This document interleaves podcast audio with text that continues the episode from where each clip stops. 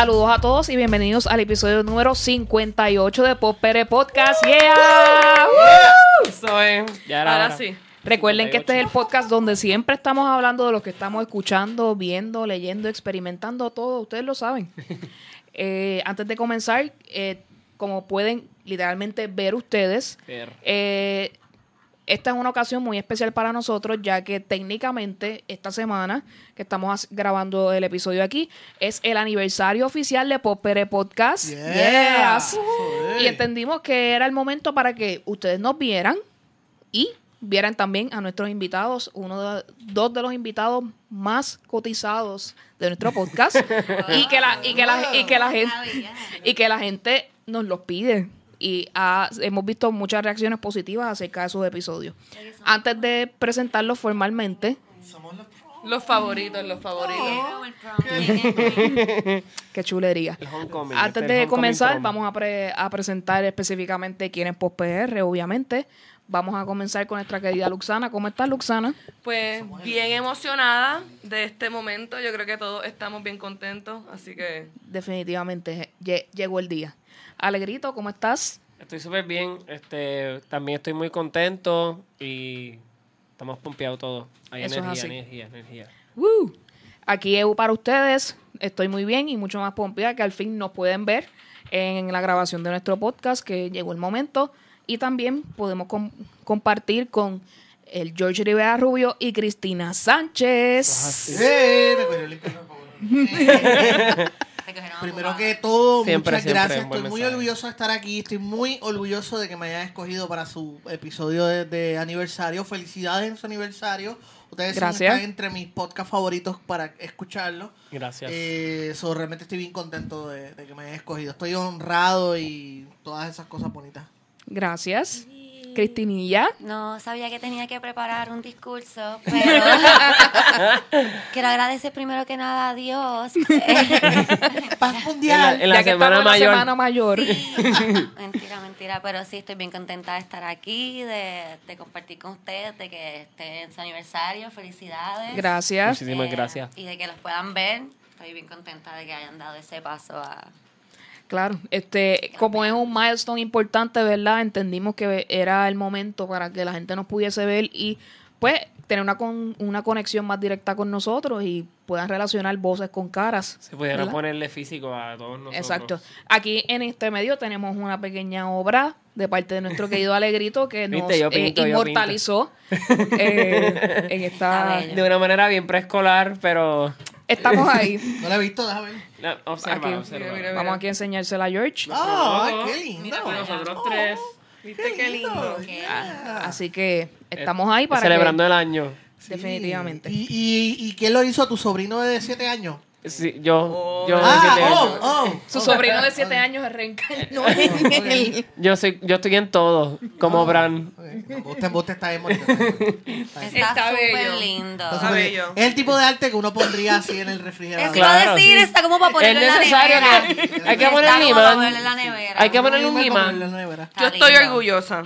Definitivamente. Es lo único que puedo decir. Yo tenía, yo tenía que poner en, en todo color. Es el primer, es el pelo primer violeta. cuadro que hace. He tenido otros. ¿De verdad? Ah. Ella como que, wow, no me imagino cómo serán esos. Oh, so esta no es tu primera vez. Oh, wow, ok. Oh, Este es el mejor. sí, sí, sí. Oh, Ve, a mí, a me gusta. No, no, está chévere. A mí me gusta proveer conversation start. Está precioso, está precioso. No estoy diciendo que no. Es que No, no. pensé. Leonardo da Vinci no, no pintó la, la, la Mona Lisa de la primera. La Eso es así. No, no se pintó de la primera. Gracias, gracias. Así, así muy estamos. bonito. Eh, mucho eh, calidad artística aquí, entre pintura y locución y todo. Eh, hemos decidido para el podcast de hoy hablar con ustedes acerca de la cultura popular en los 2000.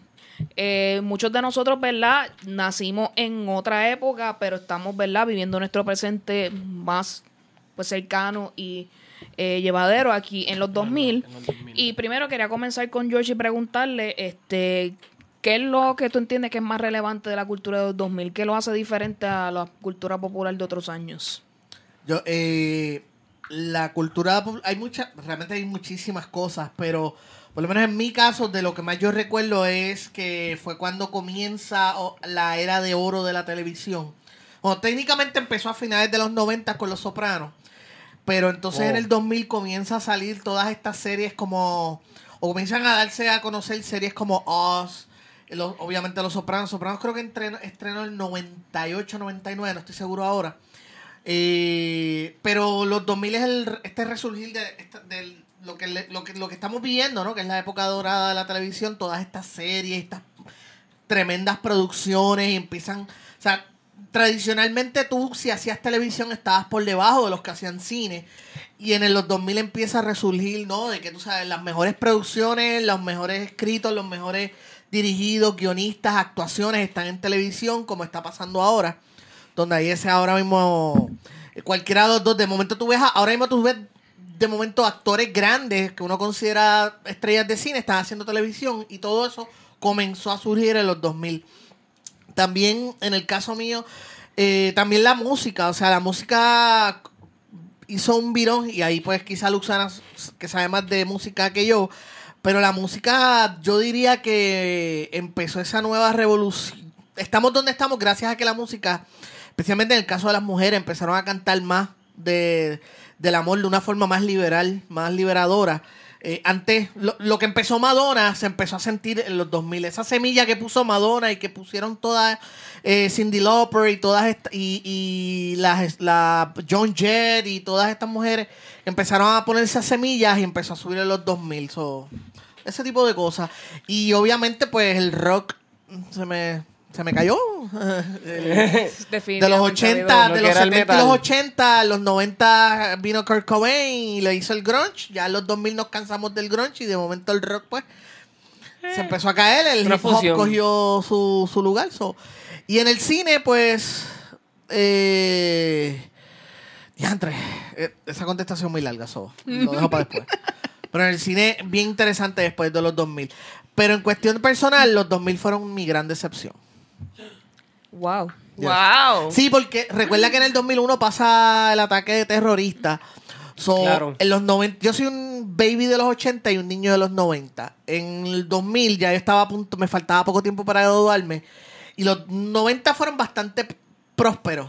O sea, hubo, había prosperidad, había dinero, había mucha notaba. esperanza. El internet estaba surgiendo y tú decías, wow, mira este mundo, este gran mercado que me espera. Y yes, olvídate, nos vamos a quedar con todo. En el 2000 pasa el 911, George Bush gana las elecciones y se estrelló todo. So, fue como que esa decepción de que. "Ugh, Horrible. esto no ocurrió como, como yo esperaba. Definitivamente. Cristina, cuéntanos, ¿qué tú entiendes de lo que te gusta de la cultura popular de los 2000 que tú crees que es más relevante? Eh, no sabía que tenía que preparar un discurso. Yo sabía que te iba a decir eso yo cuando estaba hablando de Bella Cristina. Estoy como yo que, no bueno, sabía yo que no que un preparé hablar. una, que George una- habló. una presentación. Eh, ¿Tienes ready el PowerPoint que traje? Que sí, te lo vamos a proyectar ahora mismo. Ahora mismo. Pues mira, te puedo decir, no, Este, no me pueden poner a hablar después del George porque ¿qué voy a decir yo ahora? Pues mira, este... No, lo que te pasa Pues mira, te voy a decir algo que él no dijo. Para Para, ti. mí, era como el principio de lo que es ahora, como que los influencers y la gente que es famosa por no hacer nada. Como que los Kardashians, pues el principio de eso era como que Paris Hilton. Y Cierto. Paris Hilton es como de esa época. Me acuerdo Con mucho Nicole Richie. glitter. Mucho glitter, muchos pantalones a la cadera. Cierto. Mucho, Que, by the way, mucho realities. La mucho mejor, moda, la mejor moda ever, by the way. Sorry. Sorry. Eh, Eso mucho fue mi momento. Ese fue mi este, momento patriarcal. Sorry. Cuando yo estoy hablando. Me podía hacer cuando tú estabas hablando. Qué conveniente. Este, no sé, como Real World y esas cosas. Yo veía mucho televisión. Sí, eso definitivamente, y lo recuerdo bastante. Yo me alineo bastante contigo. eh, Más o menos ese es el, lo que me forjó en esos 2000. Era más o menos ese, ese camino, ¿verdad? Obviamente, eh, de lo que estaba hablando George de la música, pues el pop y la fusión se convirtió en algo completamente extraño. Todo, el- hay muchas tendencias en las cuales personas mezclan sonidos bien diferentes y crean algo que pues eh, deslumbra a la generación. Por eso ahora quiero dejar a Luxana con que nos cuente acerca Sí. de sus 2000. Sí, sí, la- le- los 2000s in music. Este, VH1. pues, sí. Faltan los pop-up. Pues el, el- el hip hop dominó. El hip hop dominó. Eh, tuvimos este artistas súper famosos como Eminem, que fue pues el, el rapero blanco. Slim Shady Bello. Outkast, 50 Cent, Kanye West, Snoop Dogg, MIA, Black Eyed Peas. Este. Those are, those are my jams, que... Eso es tuya. Estás de- estás describiendo el playlist de Cristina. Sí, este- Cuando me quiero sentir como que ah, estoy en la escuela todavía, pues pongo esa y me siento. Sí, la buena música de la juventud. Exacto. Yo estaba en la universidad y la pasé brutal. Fuera de todo broma, o sea, fueron muy buenos años para mí. Ya estaba en la universidad, estaba terminando, estaba en los últimos años de universidad y fueron fantásticos. Gracias, Cristina, por recordarme eso. Yo estaba en la escuela, yo no estaba en la universidad. yo estaba en la escuela. Vamos a aclararlo Yo bien. me estaba grabando de sexto. Gracias por hacer la Y yo aclaración. estaba como intermedia. Jessy, ya entendieron. Yo creo que ya la, la gente entendió. el- entendieron. Bueno, pues por favor, pueden dejar que Luxana hable. Sí, exacto. Y que- ya sabemos, Cristina, más joven, y Luxana hablando. en el 1998, en la canción Believe the Share, pues se escuchó por primera vez pues el famoso autotune. Este, y pues era algo tan, bueno, no por primera vez, seguro, obviamente se usó antes, pero como que eso fue el momento pues que como que cayó en- aquí en el mainstream y la gente como que, wow, mira esto. Y pues la gente pues quedó tan impactada que le llamaron el share effect. Pero entonces ya en el 2000, T-Pain pues fue el que nos enseñó a todos lo que es el autotune verdaderamente. Así que eso fue otra cosa bien grande en estos años. que Pero, ¿por qué T-Pain en específico?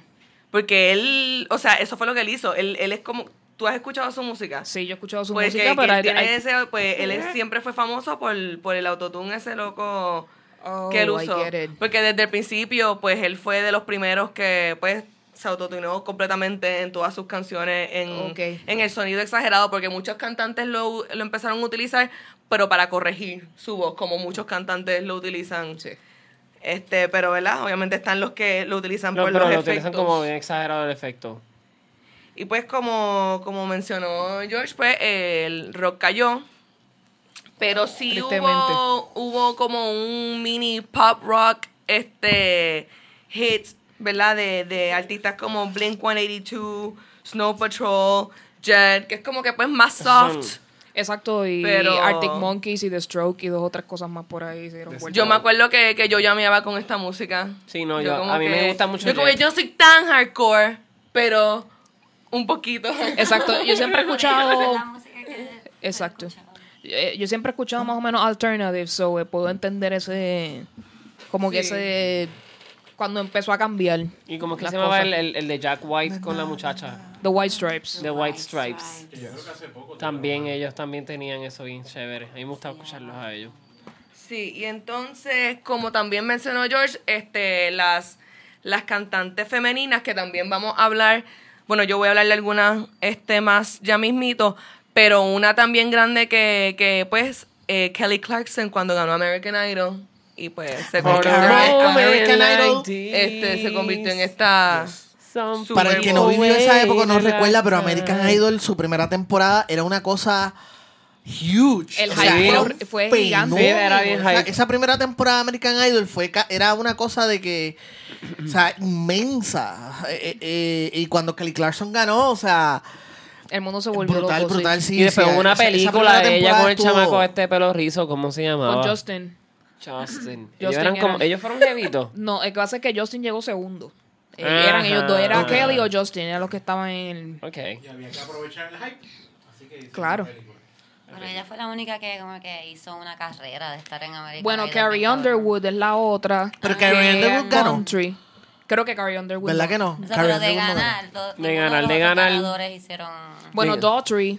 No, Daughtry no ganó. Daughtry Daughtry no ganó también tampoco. fue de los eliminados. Fan- era Fantasia. Bueno, este... Y Jennifer Hudson Jennifer también. Jennifer Hudson. Hudson en la otra. No, pero ella no ganó. Ella fue eliminada y de hecho fue eliminada por ser gorda, según Simon Cowell. Ok. Tú O sabes. sea, que los las- que no han ganado son los que han dado Por bien eso, por duro. eso es como que el- ella fue la, la única que Pero Jennifer eso. Hudson Y es la más famosa que ha Sí, quedado. y es la más por fama- mucho. Y es la que- American Idol Sí. representative. Y él la, y, y lo que pasa es que Jennifer Hudson, este, tam- aparte de cantar, también actúa. So, Sí. ta- Es como que se fue por el. Eh, eh, y ella ganó y ella un- creo, ella creo, ella ganó un Oscar, Sí, o estaba ganó un nominada. Oscar. Dreamgirls, Por sí. Dreamgirls. So, imagina, so, sí, definitivamente Actress. diría que ella es la que más éxito Mi tuvo. Sí, ella favorita de American Idol eran los tryouts. Era Claro, lo para que- mejor, lo mejor. Ver a Simon. Cowell hacer y deshacer. No, no, no tanto los jueces como que la gente. La gente que iba a hacer los tryouts eran los mejores. Obviamente, pues She Bangs, She Bangs. Para el que El no. chamaquito. Exacto, el, el muchacho oriental que Bendito. se hizo famoso por su audición de No recuerdo American su Idol. nombre, no me acuerdo Eh, su a mí- nombre. tampoco, pero lo puedes, en YouTube lo vas a Pero conseguir. Había una con Scooter. Scooter Girl. También la pueden Sí, buscar. 20 mil Ah, y otra cosa que empezamos el 2000 bien esperanzado porque el 99 recuerdo que fue como que el año de Puerto Rico. El 99 Ricky Martin explota en Estados Unidos con, Con Living la Living la Vida Loca. Loca. Tito Trinidad ganaba todas sus peleas. Este, Eh, Denis ese año Quiñones Denis ganó Quiñones fue Miss Universo. Miss Universe. So, el 99 fue como que el año de Puerto Rico y en el 2000 lo entramos como que ya, vamos a Yeah, acabar. vamos Esta a- va a ser la década que Puerto Rico va a acabar con el mundo. Además de que no se acabó el mundo. De hecho, exacto, el no pasó el Armageddon. Exacto. No pasó el Ay, Armageddon. y, y en el caso mío, otra, se me estaba olvidando la lucha libre, hello. Ese era el tiempo cuando la lucha libre estaba bien Claro. poderoso. Monday la Raw. Attitude Era y todo eso, la- las guerras de Monday Night Wars y todo eso. Yo debía haber sabido que las cosas iban a caer cuando WCW se cayó. Y WWE los compró. Y yo dije, yo en ese momento yo debía haber sabido. Entonces jodió, el mundo entero. Sí. Fíjate. Sí, no había más esperanza De para aquí los no hay demás. nada. No va Bueno, a salir nada. Back to music. Seguimos, sí, Back to seguimos. music. Este, pues entonces, eh, estos artistas que estaban bien, bien, bien pegados en los 90, como Britney Spears y Christina Aguilera, siguieron bien pegados, pero evolucionaron, porque en realidad ellos, es- ellas se metieron en esta música pues más adulta, tú sabes, cuando llegaban como que bien, como que nenita buena, y de momento hacían como que la canción como que La I'm a woman now, Sí. como que... Ya crecí. Este, pero ajá, también la música pues se volvió más R&B con elementos de hip hop, más racy, más sexual. Este, los boy bands murieron, excepto los Backstreet Boys. Este, entonces Justin Timberlake, igual que Cristina y Britney, sí, se Evoluci- su- evoluciona, claro. evolucionó su, su música como R&B con elementos de electrónica, super sexy. No, y que Y- todos ellos son de Y Mickey Mouse Club. obviamente su, es también, y su inspiración en Michael Jackson, pues también tra- evoca a esa época y todo el mundo dice como que "Hmm, esto yo lo he visto, pero tiene algo nuevo aquí. ¿Se parece a algo? Sí. Este, nada, también surgieron eh, Destiny Child, que de ahí también pues, salió Beyoncé. Obviamente la reina del pop ahora mismo, so, ¿qué podemos hacer? Cuando la presidenta de Entonces- Estados Unidos te manda un mensaje. En el 2001 eh, fue el debut de Jennifer López, que también pues fue la, la precursora de un Latin music boom que hubo también en el 2000. Bueno, Latin adjacent. Con descendencia latina, vamos a decir. Exacto. Y entonces, pues también en el 2001, eh, Shakira hizo, hizo su crossover hacia el lenguaje inglés de Whatever, Whatever. Yo extraño la Shakira de mis años. ¿Verdad Sorry, que sí? De los mía. 90, la Shakira de los Mala mía, 90. pero yo Pies extraño, descalzos. yo extraño esa Shakira de los pies descalzos, que ella se sentaba en la, en la tarima con su guitarra, su pelo sin lavar de hace cuatro días, tú sabes, sus maones rotos, eh, y tú no sabías Descalza. descalza, y tú, tú estabas como que entre medio, ¿esa será su personalidad como artista o esta O sea, muchacha ella. realmente se levantó ahora? Y, y esa, esa, Ella, so, yo ella, extraño ella- esa eh, Shakira y extraño mi Alanis Morissette también. So, Lo la- que pasa exacto, lo- ella yo creo que representaba un poquito lo que era esa música como este Lily Allen y, y Alanis Morissette, so, eso como que influyó a que ella tuviera ese tipo de música. pero es que te voy a decir... pero después de, acuérdate que eso duró en los 90, después como que no surgió esa música así. No, no. Es que tanto, tantas veces que yo cruising, ¿entiendes? Mira, una mejor, a veces, a veces los mejores recuerdos no son en un party. A lo mejor los mejores recuerdos que yo tengo es jangueando con mis panas, escuchando música, todos en él. Y escuchábamos, y nuestro. Claro, pero, pero ve acá, este, yo nunca That tuve was no hubo ningún problema. Yo con mis panas, fíjate, yo te- tuve la suerte de tener amigos, amistades que no estaban limitados a eso de porque la canción fuera De eh, mujer, nena, no la escuchábamos, lo mismo escuchábamos, nosotros escuchábamos lo mismo el soundtrack de la WWF. Eh, en una misma noche escuchábamos Se la, escucha como que- ¿cuál es el Sí, el soundtrack de, la, o sea, de, de los, La de los, de los luchadores. Cuando los luchadores salían Entran, música. pa, pam, pa, pam, la pa, lucha pam. libre fue grande en los 90, Cristina. O sea, la lucha libre fue una cosa No lo dudo, no lo dudo. Y entonces, este. No me insultes, Cristina, ¿entiendes? Yo nunca te he faltado. No, no, nunca no. te he faltado el respeto a ti, Cristina. O sea, Pero discúlpame. Estas cosas solamente basadas en pop PR. Yo So, sé que fue grande, yo sé que fue lo, grande. Lo mismo, escuchábamos la música de los luchadores, escuchábamos el soundtrack de Cruel Traction, escuchábamos el hard rock de los 80, escuchábamos a Alani, escuchábamos a Hall, escuchábamos a Kurt Cobain, escuchábamos todo. O sea, tuve esa suerte de tener amistades que nunca se limitaron de que, ah, esto es música de nena. Nunca, si nos gustaba, la ¿Escuchabas escuchábamos. Destiny's Child? Con mi tía, con mi tía. No llegamos a ese. No, dije amigos liberales, no, no, no, no, mis.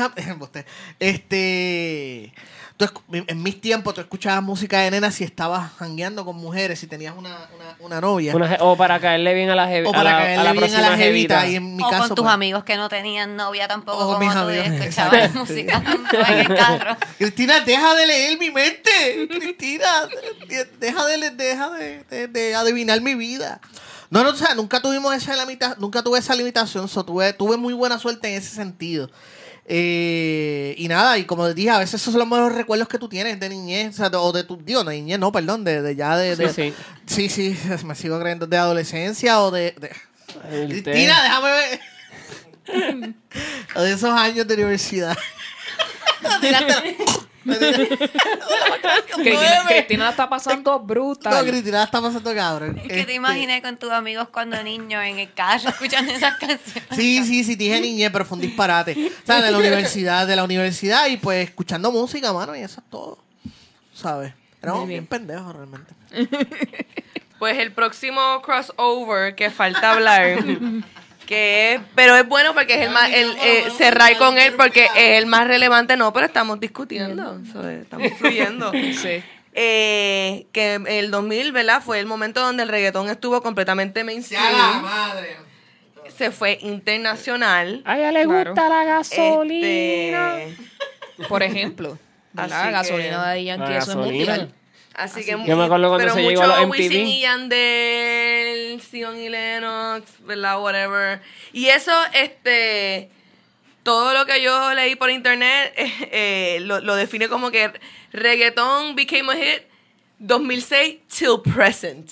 Till present. Sí, Así ahí- que- Hasta ahí se acababa. ahí- hasta ahí se Así acababa que la no, no tolerancia se ha acabado, no se ha acabado. Sí, hasta No se ahí llegó acabado. la tolerancia. Me, está- me estaba dando golpes de pecho de que mis amigos y todo, mis amistades de esa época eran bien tolerantes con el reggaetón. No éramos como que bien haters del reggaetón, como que, ah, esa música, esos de cacos. Y sí, éramos bien. Ahora, tío, ahora que lo pienso, éramos medio clasistas también. Anyway, Sí, sí, pero eso es parte, eso es parte de... Claro los grupos, sí. se, los grupos se, se, se odian y se... Como quiera perrea algo. Así que. Todo puertorriqueño perrea, aunque sea un poquito. Un poquito. jamás, nunca. Después de cuatro palos. Por eso. To- Todo el mundo termina perreando una noche. Eso es así. bueno, Alegrito, cuéntame qué, qué nos tienes para Pues los fíjate, 2000? para mí los 2000 marcaron lo que son las películas de Marvel y DC. Este, en el 2000 empezaron con X-Men, que es cuando salió Patrick Stewart como Profesor X, este, este hombre Hugh Jackman como Wolverine. Como Wolverine, Famaka Johnson como Jean Grey, este, ¿cómo se llama esta mujer? Anna Fa- ah, no, no es Anna Faris, se me olvidó el nombre de ella. Como Anna Ro- Paquin. Anna Paquin, como Rogue. Así que esas fueron las primeras películas, luego salió Spider-Man, otras más, hasta el día de hoy, que salieron sobre... Déjame buscarlo porque tenía el número aquí. Alegrito está buscando en su libreta. Sobre 55 películas haciéndose cada, cada año desde el 2000, dos películas por año. Este, se incluyen las películas DC. Este, tenemos en el 2005 fue que salió Batman, este el, Batman Begins, que es con Christian Bale. Y ya habían películas de, de Batman en los 90 que habían- y en los early, late 80s, que fue con Tim Burton, pero estas películas marcaron lo que son esa edad dorada de películas de superhéroes, teniendo 54, casi 55 películas. Hasta el día de hoy, la que termina es X-Men Dark Phoenix, hasta ahora, de las que están rodando. Este, se han hecho 55, quería decir que se han repetido Spider-Man, X-Men, Fantastic Four. Y entre esas, pues, obviamente algo... Obviamente con Fantastic Four este, no saliendo nada bien, pero bueno, ¿qué podemos Sí. hacer? Yo- Siempre a quieren tratar- Y, y aprovechando que tú estás hablando de eso, porque Sí, hoy en día los chamaquitos de ahora, ustedes, ustedes, y ustedes chamaquitos, ustedes están mal acostumbrados y están malcriados con las películas modernas. yo sabía que yo traer este tema te iba a, ti a despertar aquello Sí, sí, que porque vamos a ustedes, discutir. aquí la gente, yo escucho gente. yo escucho gente quejándose de que, ay, Thor The Dark World es una mala película, Iron Man 2 es una mala película. Ustedes no saben lo que es una, ¿Qué es una mala película? Yo crecí en los 80 y en los 90. En mis tiempos, si yo quería ver Punisher, tenía que ver a Dolph Lundgren haciendo de Punisher. Si quería ver una película de X-Men, tenía que ver a Nick Fury. Bueno, en X-Men no, pero tenía que ver. Si quería ver algo de los Avengers, tenía que ver a Nick Fury. Digo, a, a David Hasselhoff haciendo de Nick Fury. Ustedes no saben lo que yo sufrí. Nosotros sufrimos para que ustedes ahora se estén quejando. Tuviéramos lo que es. Esto de Dark World es mala. Y Iron Man 3 no me gusta. Mire. Pues con En eso. resumen, en resumen, ustedes no saben lo que No están saben lo que hablando. son. Anyway. Sí, ¿no? Y las películas de, de superhéroes tenemos, aparte, también el, el- las películas de Star Wars, que tenemos la segunda sección de 1, 2, 3, que son las de Hayden Christensen. Con eso cerran el año y empiezan las nuevas, que son las que están terminando ahora al final de este año Que 2019. obviamente eso es un point of contention, ¿verdad? Este, la gente que pues vio la nueva saga de películas de Star Wars que no había visto las películas originales anteriormente y si son buenas o si son malas o que eso es Sí. un rabbit hole que nos podemos perder Claro, ¿no? Y, en y eso. de hecho puede ser que ahora mismo sigan surgiendo más. Obviamente estamos en el comienzo de una de un milenio, así que pueden seguir saliendo aún Y verdad, más. y a- con la salida de Disney Plus, pues ahora el mundo es- no tiene fin, porque Oh God. Disney y Fox pueden hacer lo que les da la gana, así que ahí van a meter cuanto contenido ellos entiendan que es necesario. Exacto. Este, con eso, pues podemos resumir más o menos. Yo creo que también en los 2000 la llegada del iPod y el iPhone, pues hacen que, ¿verdad? El mundo cambie por completo, ¿verdad? No estaríamos haciendo esto hoy si esos avances no se hubieran dado en ese momento. Así que debemos darle gra- eh, las gracias a Steve Jobs, que en paz descanse, por ¿ves? hacer de sus excentricidades una realidad, porque Claro. las personas que son visionarias como él, pues tienen situaciones complejas en su vida que pues eh, entre pues la genialidad y cómo emocionalmente son, pues crean estas cosas que cambian. Sí, la creatividad y la innovación siempre están luchando en el Definitivamente, este, como estábamos hablando de, pues, de los boy bands y los eh, los artistas, ¿verdad? Los female solo artists como Britney Spears y Christina Aguilera, que eran las mujeres, ¿verdad? Y esta, estos artistas traen la importancia de lo que son award, o sea, los award shows.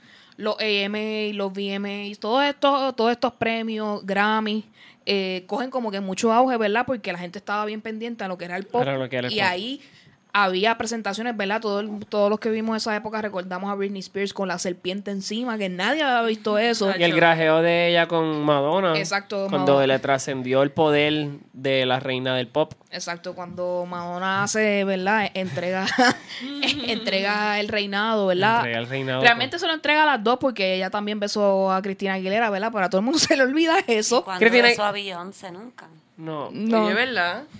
Eh, yo creo que así Ni a como- Lady Gaga tampoco la ha besado. Eso Sí, pero ella y Lady. Gaga como que tuvieron su Parece un tensión, pero ahora, ahora son amigas. ¿Tú crees? Ah, es que bueno, las dos son bueno, se tomaron de- una foto ahí bien BFF después de que Lady Gaga se ganó el Oscar de Shallow. Yo también me voy a Ah, tomar una bueno, foto. pues chévere. Yo no, no sabía que había tensión ahí. Ahora la aceptó, Sí, sí. ahora la De que te ganas un Oscar, ajá. Lo que pasa es que cuando Lady tomarse una Gaga... foto contigo. Yo me tomo una foto contigo, tú te tomas una foto conmigo. Lo que pasa es que cuando Lady Gaga salió, mucha gente empezó la próxima Madonna, la próxima Madonna. Y Madonna estaba como que... mm, Yo no me he muerto, so que de que No. están hablando de la próxima Madonna, canto de cabrones. she's a mad. So, ella como que cuando besó a Britney fue como que, ah, ¿sabes qué? Lady Gaga le pasó la batuta a Britney, no a ti. Eso fue como Lady que Gaga el- estaba para el- eso, Lady Gaga. Sí, sí, eso fue cuando ya Sí. Lady Gaga estaba. En los do- es que Porque Lady ya Gaga en Britney Spears 2000. estaba más evolucionada, Lady Gaga era más nuevecita.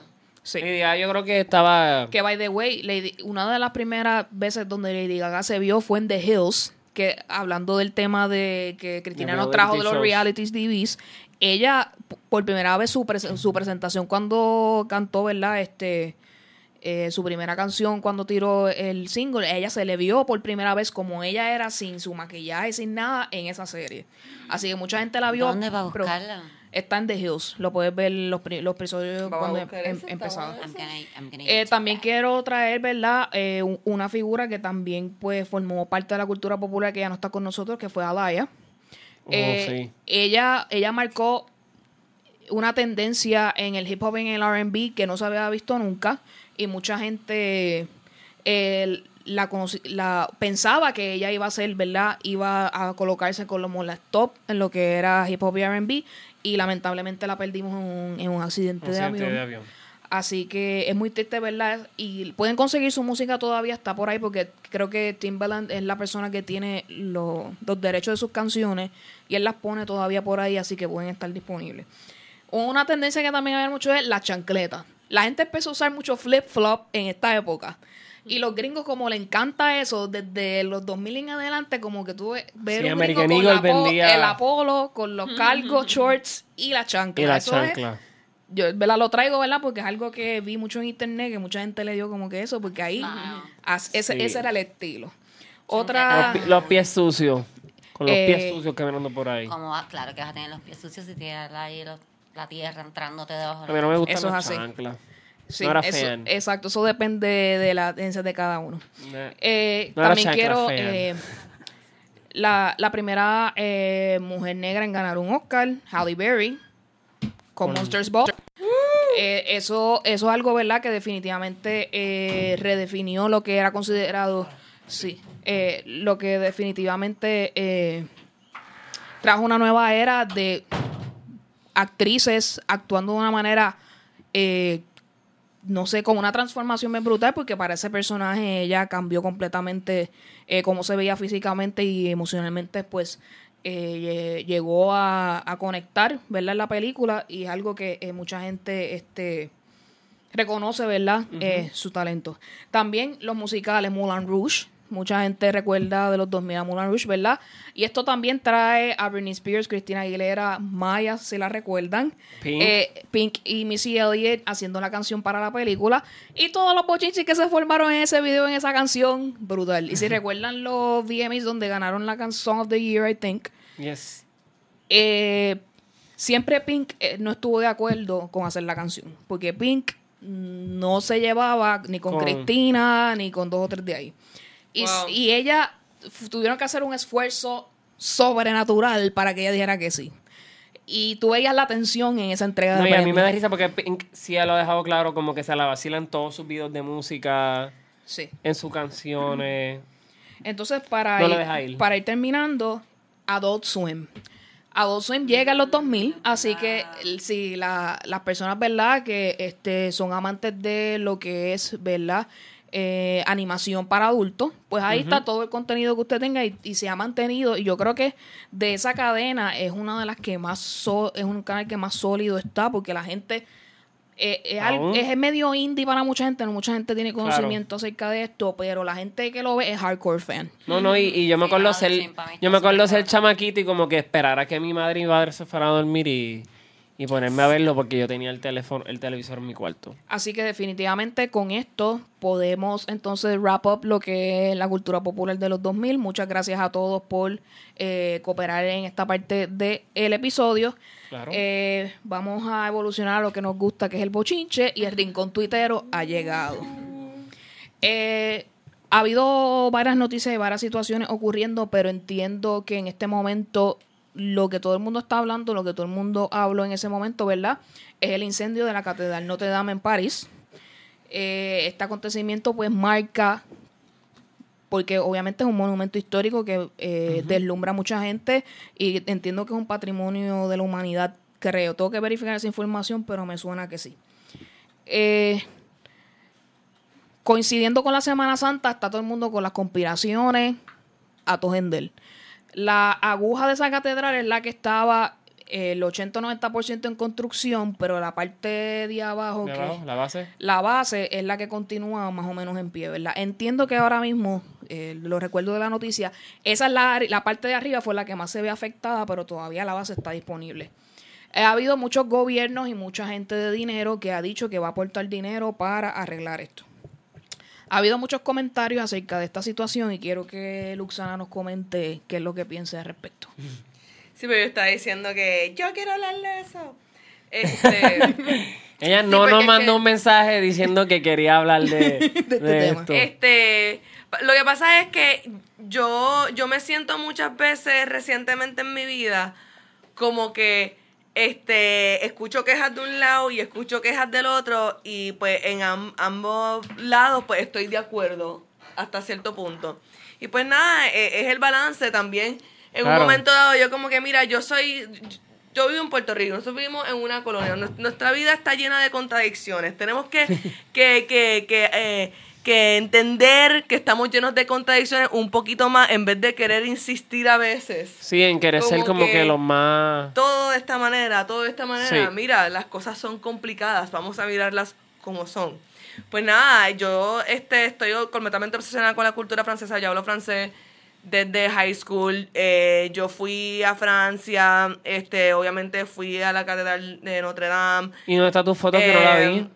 ¿Sabes que parece que no me tomé fotos? Las busqué y no las ¿Sabes? encontré. Como que yo vi fotos de todo el mundo y ¿dónde está la de Luxana? Sí. Esa era época que todavía era con film, y Sí, tenía sí, que no, revelar y eso. eran desechables, las fotos desechables. Pues hay, este, que, hay que ir a o sea, buscar, hay que cámaras. escanearla Las porque queremos que sepan uso. que Luxana Exacto. estuvo allí.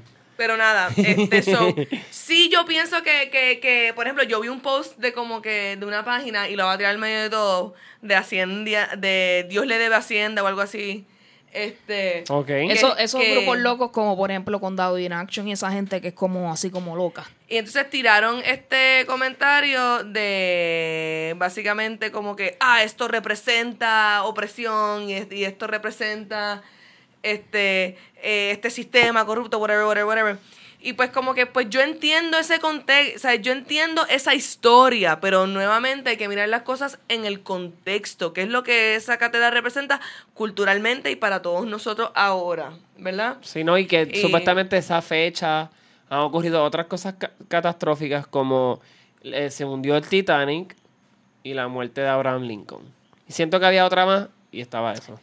Things happen in threes, así que Yo pienso que muchas fechas para, pasan muchas catástrofes. No necesariamente pienso No, que sé, fue que- algo pues como divino. Sí, sí, pero así. que la gente, tú sabes, que Este- busca esos significados este, Sí, sí. De, divinos. Pero nada, eh, sí, Místicos. sí, es, sí es algo que tiene mucho valor y pues obviamente es una tragedia lo que pasó. Yo estaba súper afectada.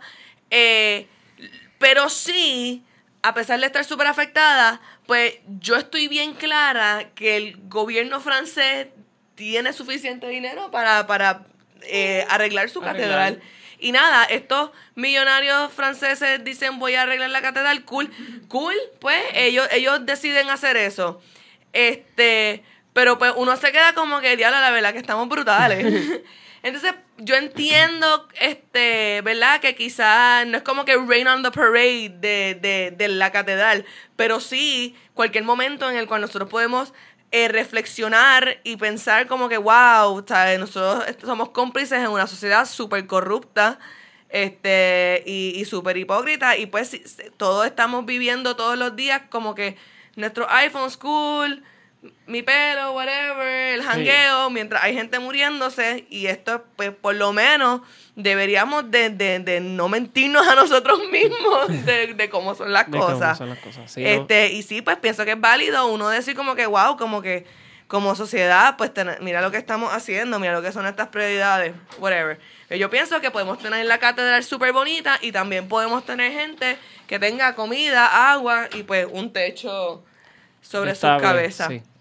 Pero nada, este, y, y también, última nota, yo también he visto mucha gente como que esos millonarios que, que hacen fundaciones y están donando a mucha gente y qué sé yo. Mira, por cada centavo que, que, que donan estas compañías, ellos reciben unos tax credits y unos tax cuts súper fabulosos. O sea, esa, eh, no es porque ellos son bien cool que ellos auspician Ellos cosas y hacen eh, eventos. Es porque lucen bien y, y el gobierno entonces le, le da más privilegios de los que ya tienen. Así que, pero nada, es una tragedia y sí tenemos que pensar sobre lo que somos como sociedad. Claro que sí. Cristina, what do you think? Mm, Pues yo estoy con los que piensan que la, esa iglesia es un símbolo de la opresión y de como que we shouldn't worry so much about it. Sí, bien, siento que pues sí, era algo arqui- Arquitectónicamente. arquitectónicamente valioso, pero that's about it. Como que en verdad hay un montón de cosas mucho más, no mucho más importantes, sino hay un montón de cosas pasando en el mundo que no son como que la religión que ha oprimido y ha matado y ha, oh my God, tanta gente como que cuando es la iglesia católica sale un montón de gente y como que, "Ah, no, la iglesia católica, pero hay gente, como está diciendo, muriendo de hambre todos los días, hay gente muriendo todo el tiempo. Y tienes razón en que es momento para mirar en verdad lo que es importante en el mundo, como que tenemos que darnos cuenta que a veces decimos como que es que hay gente muriendo de hambre, pero ¿qué se va a hacer? No se puede hacer nada, es como que bullshit. Sí, Lo que pasa es que eso no es importante. Lo importante es hacer los iPhones y tener dinero y la, la, la, la, bla, bla, bla. También yo no, yo tra- yo no culpo tanto a la gente individualmente porque también es como que, pues, mayormente la gente ha sido entrenada a ser así. Este, Sí, pero, es pero tu trabajo de escolarizarte, como que no todo lo que a ti te enseñan está bien, como No, que no. porque tú no te chequeas y dices, esto que me enseñaron, do I believe in it or not? sí, pero tristemente la gente, pues, este, El pensamiento crítico está un poquito. Un poquito, falto. wow, el pensamiento crítico está en, en- en como en 2%. Bueno, George, eh, la Catedral de Notre Dame. Cuéntanos. Mira, eh, a estas alturas de la Catedral de Notre Dame es como el templo de Apolo. ¿eh? ¿Cuál es el templo que está todavía que darle un cantito? Eh, la El, Afrodita. pal- el- en Era, las pirámides.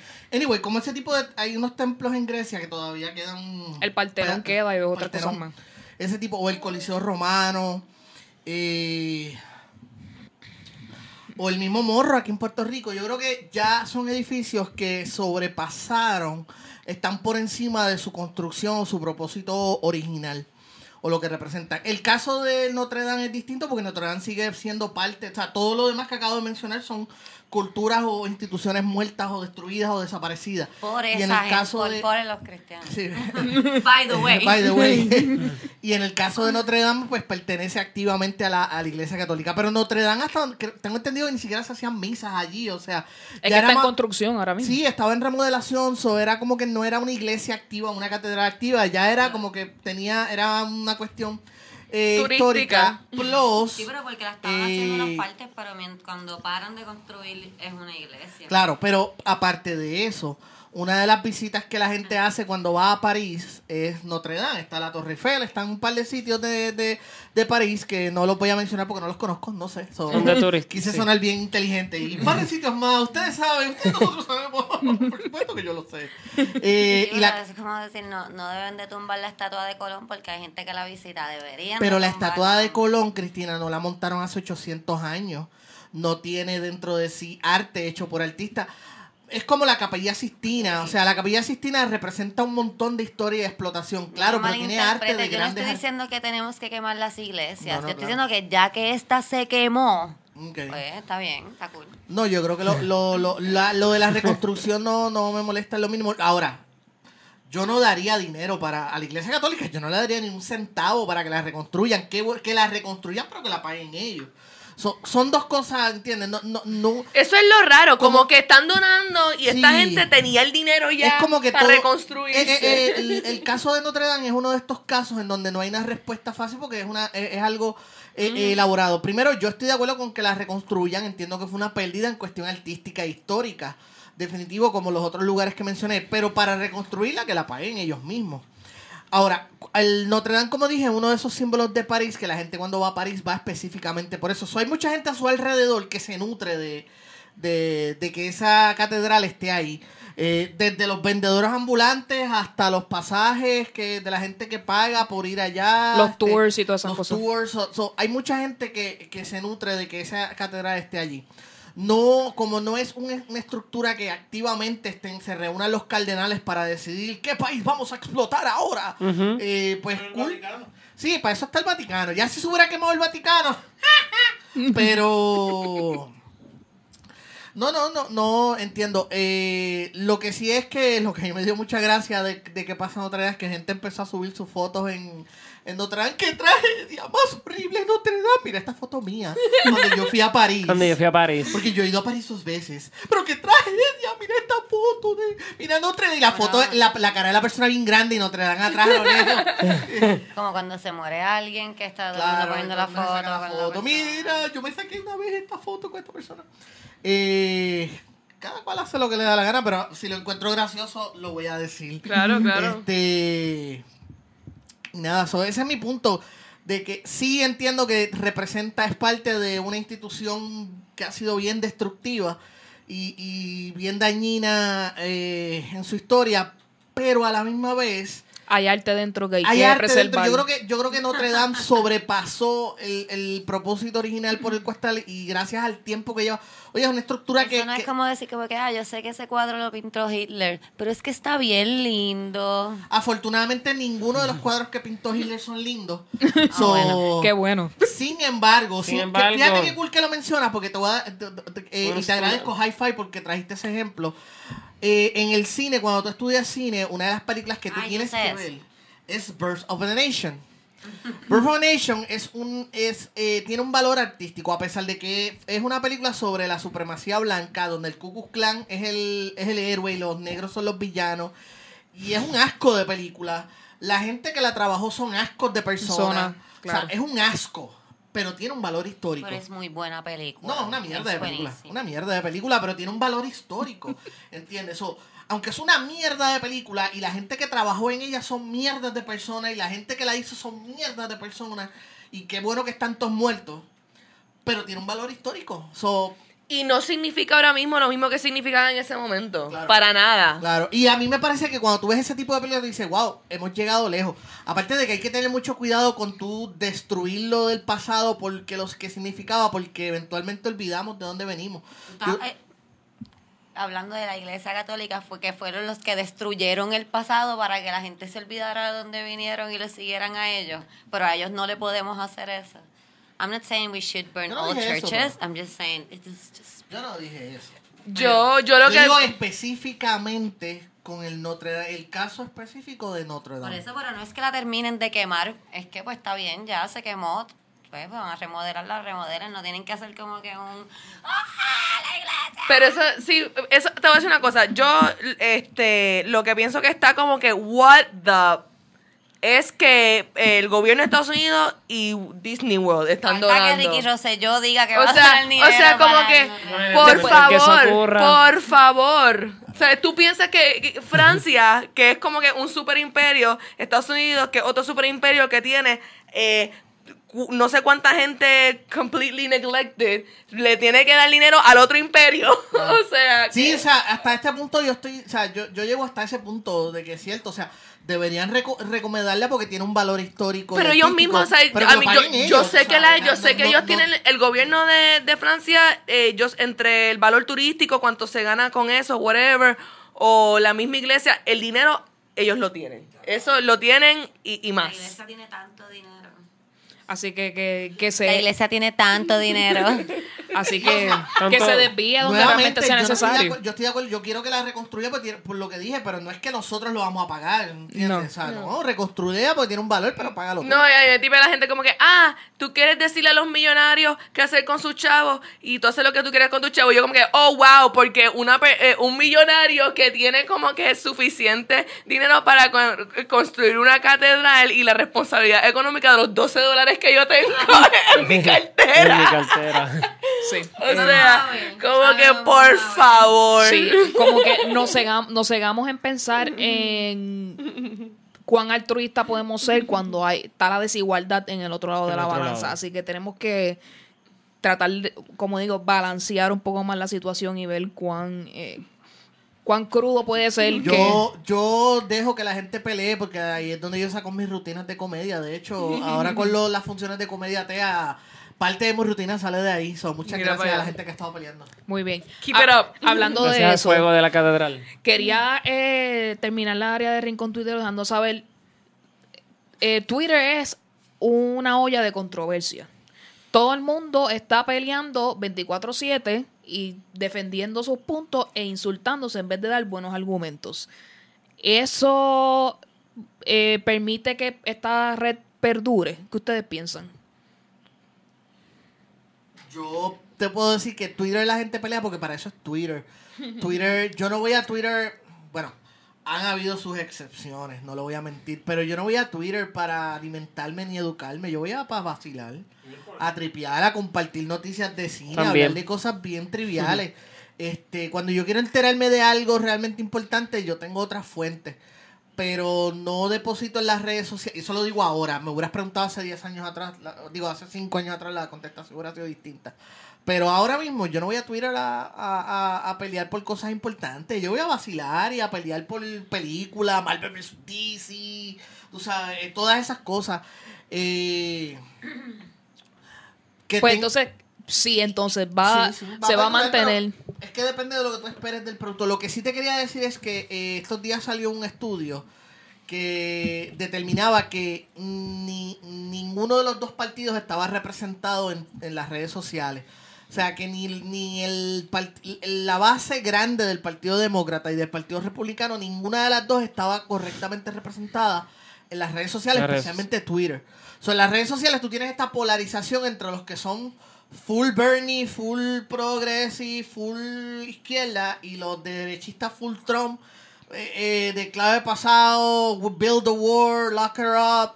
Y toda esa gente que está ahí, ninguno de los dos representa la base grande de ninguno de los dos partidos, ninguno de los dos movimientos. Son las redes sociales nuevamente para vacilar, para compartir información y vacilar, pero discutir temas reales o tratar de arreglar el mundo. Definitivamente. Y, y hablando de Twitter, estoy muy contenta porque ya sé que yo esperaba más de ti, va a estar en Twitter próximamente o ya está. Eh, bueno, en mi Twitter. Exacto, así que yo estoy loca No porque Cristina este haga lo que yo estoy esperando que haga, que Bueno, ponga es que esos dick pics. Ya puse el primero. ¿Ya lo pusiste? Ya puse el del episodio pasado. Está arriba, puedes verlo. eh, Pues vamos a El catálogo allá. de, el catálogo de penes. Eh, explica un, poquito, Cristina, de esta movida hacia los dick pics en Twitter.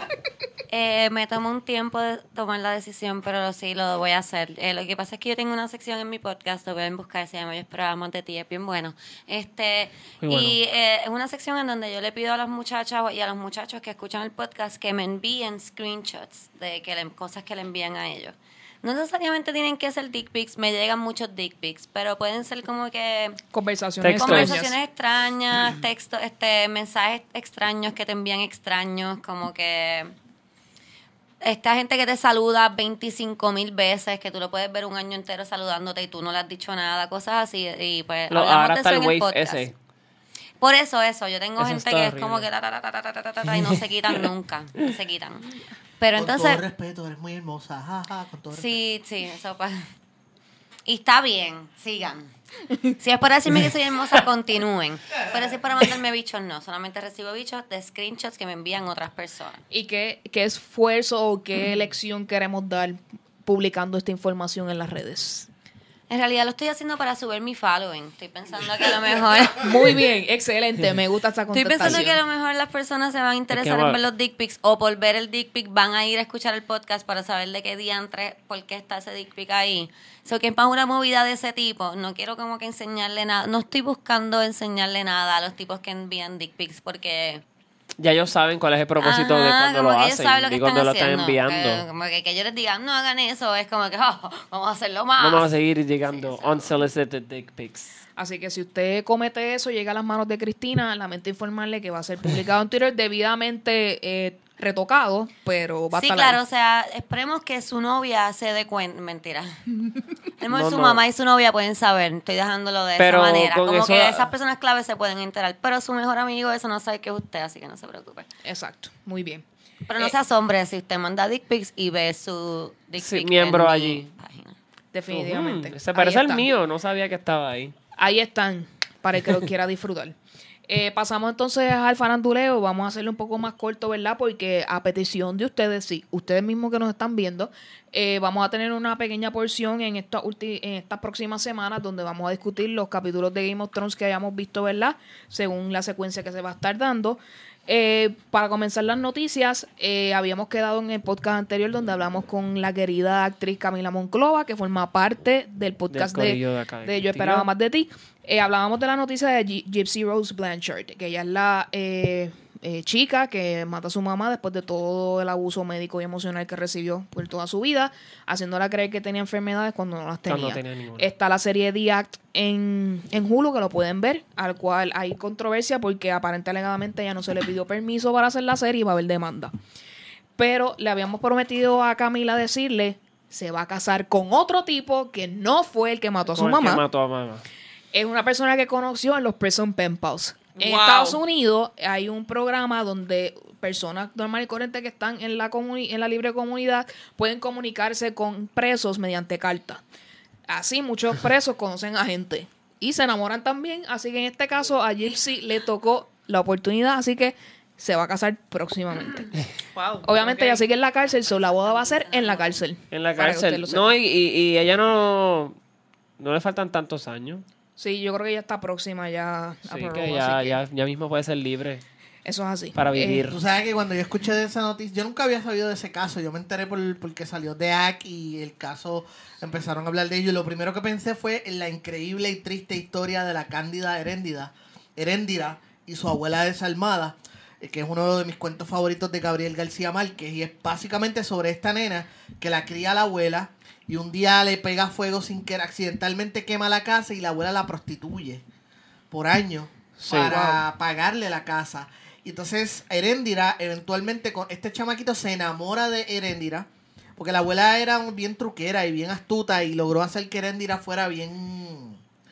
Fuera, un, fuera como que un logro estar Sí, con un ella. un no, icono no prostituta cualquiera, era como un logro estar con Heréndira. Y era bien solicitada. Con Entonces, ese este nombre. muchacho- mm. Sí.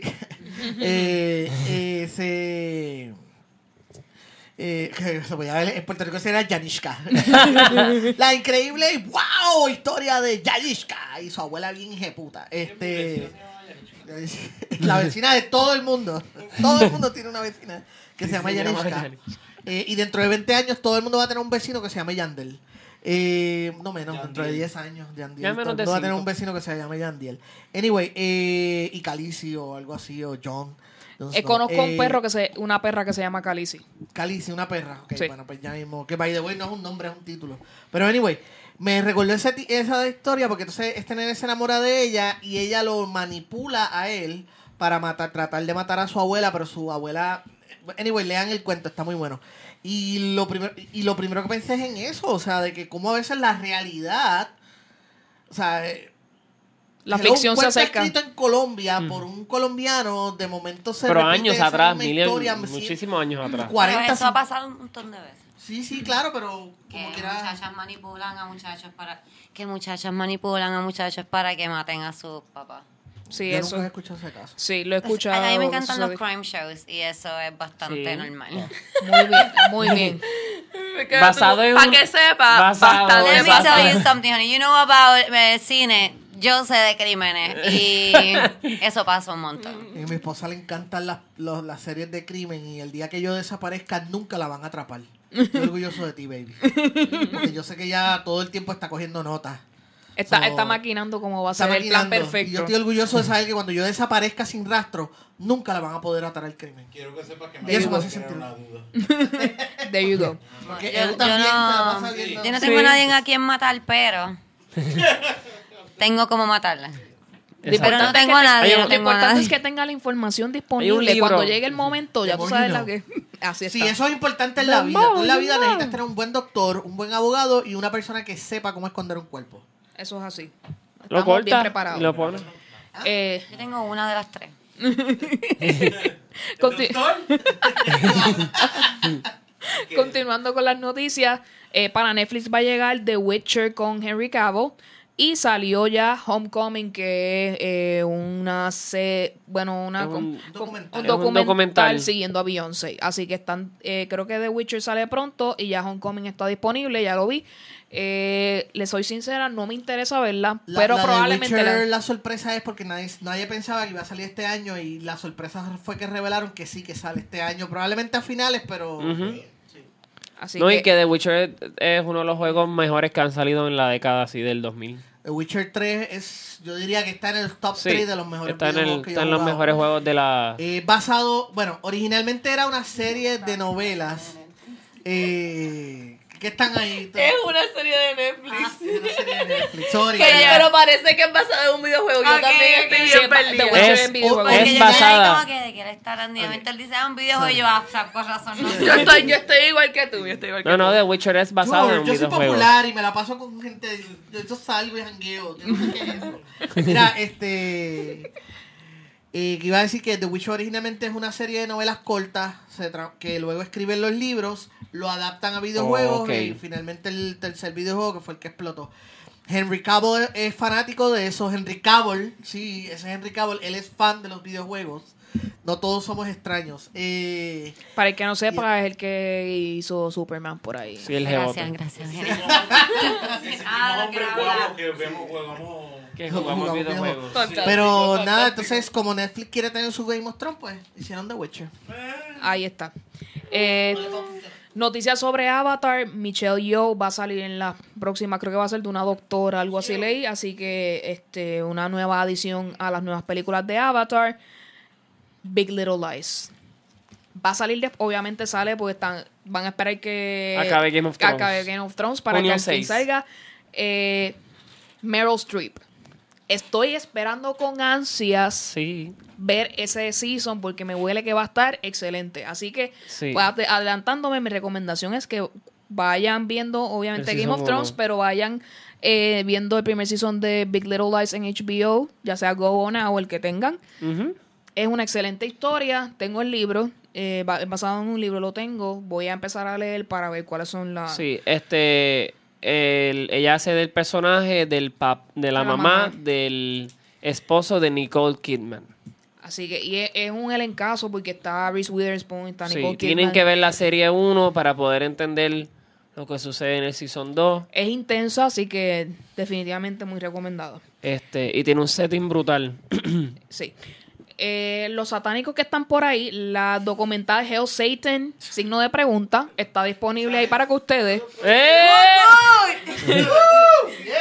Yo pensé aparente y que... alegadamente, hay un artículo por ahí rondando diciendo que mucha gente se está convirtiendo al satanismo gracias a este documental. Wow. Si usted quiere saber, búsquelo por ahí y véalo. Me está muy interesante, lo quiero ver. No, y yo estaba pensando también sobre si estás viendo a Sabrina este Chaos, por decirlo así el nombre, este de Chilling Adventures, eh, está haciendo un como dices, una comparación de lo que es el catolicismo con el satanismo y lo están haciendo ver como si fueran algo que fuese igual. Bueno, pero es que el, el satanismo es parte del cristianismo, porque sin el cristianismo no puede existir satanismo. el satanismo. Claro, y- pero Eso que lo, la- eso no lo quiero decir, lo que quiero decir es que estaba escuchando al comediante Russell Brand. No sé por qué él estaba hablando de esto, pero estaba hablando de que la iglesia de Notre Dame quemándose. Y otra cosa que se quemó también. En Indonesia se quemó. Y otra cosa también, eso, eso hablan de eso en el Armageddon. Entonces, ahora que tú estás diciendo que la gente se está convirtiendo al satanismo. Eso es lo que dice. la Eso es. que Russell Brand tenga razón. A lo Y mejor. que estemos en... Cerca Ya, del apocalipsis. ese, ese fue mi momento de vieja. Cerca del apocalipsis. Cerca del Sí, sí. Sí, sí. Moment. Cerca del apocalipsis tiempos, estamos. Estamos viviendo los últimos tiempos. Más vale que la gente se arrepienta. Aunque de momento sacan unos caballos ahí, yo no sé de dónde. Es que true story, estamos en los últimos tiempos por, ¿sabes? Creación propia, ¿verdad? ¿Sabes? El planeta, bueno. ¿sabes? Ah, ok, ok, ok. Sí, o sea, yo vi hoy Yo que siento. Jason Momoa se afeitó la barba Eso para crear conciencia Fue para sobre eso. los sorbetos. Fue para eso. Y yo quiero que Sí. todo el mundo deje de usar sorbetos, ¿ok? Yo Es no, necesario. Yo no Voy a veo salir de aquí ahora a comprar cinco cajas de sorbeto. ¿ok? Yo no veo Game of Thrones, ni nada en que salga Jason Momoa, ni Aquaman, ni nada, pero... Aquaman. Pero él existe, qué sé yo. Él existe y se ve mejor con barba. Eh, So, sí, se ve mejor con barba. Sin barba se ve Dejen de usar fucking cabrón, que el mundo se está acabando. Este tipo ha puesto la barba. Para What's que el mundo no on? se acabe, dejen de usar sorbetos para que vuelva la barba de Jason Momoa. Ahora, ahora que están hablando de, de, De del barbas. mundo acabarse, estamos en Ah. abril, estamos hablando de Aquaman. Aquaman. Ah, Aquaman, Aquaman, Aquaman. Muy bien, Cristina. Excelente. Pero es uno, son muchos. Son muchos, pero está bien. Tiene sentido. Aquaman. Es Aquaman, es Aquaman, es Aquaman. Aquaman. Eh, Man. Mira, El fin de los Aquaman. No, me encanta, Cristina, me encanta, me encanta. Mira, que iba a decir que eh, ahora que estamos en el mes del planeta Tierra, nosotros no necesitamos salvar el planeta. El planeta lleva 60 y no. Este planeta lleva, tiene 4 mil millones de años. No, Billones. mentira, lleva Billones. ¿Ah? Billones. Lleva miles de millones de años y ya so- sobrevivió asteroides, sobrevivió explosiones solares, sobrevivió un montón de cosas. Nosotros no tenemos que salvar el planeta porque el planeta no nos necesita. Nosotros tenemos que salvar las condiciones que nos permiten vivir, Vivir en el este planeta. Si no, y lo que O sea, nosotros. salvarnos a nosotros mismos, básicamente. Básicamente es seguir siguiendo la supervivencia. sorbeto, ¿ok? Dejar de utilizar sorbeto. Yo no sé si sorbeto, ustedes han visto la foto de Jason Momoa sin barba, pero dejen de usar. Y dejen de usar tampones. Es el, el, el quinto plástico más común en el océano, son los Dios tampones. Los tampones Oh, flotando y un Eso- Quiero que sepas que cuando tú vas a la playa a nadar, estás nadando entonces en sorbetos y tampones, ¿sabes? Sorbeto y tal. Están nada- Sorbetos y tampones, nadando en sorbetos y mu- en tampones. menstruación y, en, muchas cosas que no estamos mencionando aquí en este momento. y Nemo como que, ¿qué es eso, papá? Un tampón, Nemo. Un tampón, Nemo. Para cerrar entonces eh, las noticias de hoy, eh, nos enteramos estos días que la cantante Joy del grupo Jessie Joy eh, dijo públicamente que es lesbiana. Sí. Eh, lleva con su esposa siete años. Ella no dijo que es lesbiana. Ella dijo que el amor de su vida es una mujer. Ah, pues eso eso de mismo. que es lesbiana, ella puede ser bisexual, puede ser pansexual. Eh, Puede solamente gustarle esa mujer en Cacha, particular. baby. Exacto. Eh, no mencionó su label, discúlpenme. Eh, su esposa es una mujer, lleva siete años con ella y van a tener un bebé próximamente. Eh, ha habido mucho, ¿verdad? Apoyo por su eh, Fanaticada. eh, por su fanaticada. Y Cani García específicamente pues escribió un mensaje bastante largo este dejándole saber que estaba verdad apoyándola en este verdad revelación que nos hizo a todos nosotros verdad así que muy bien por ella. Definitivamente no tenía necesidad de hacerlo porque estamos en un mundo en verdad que cualquiera que sea tu preferencia sexual o, o el género o lo que tú te quieras poner o lo que tú quieras hacer es algo muy individual momento, sí.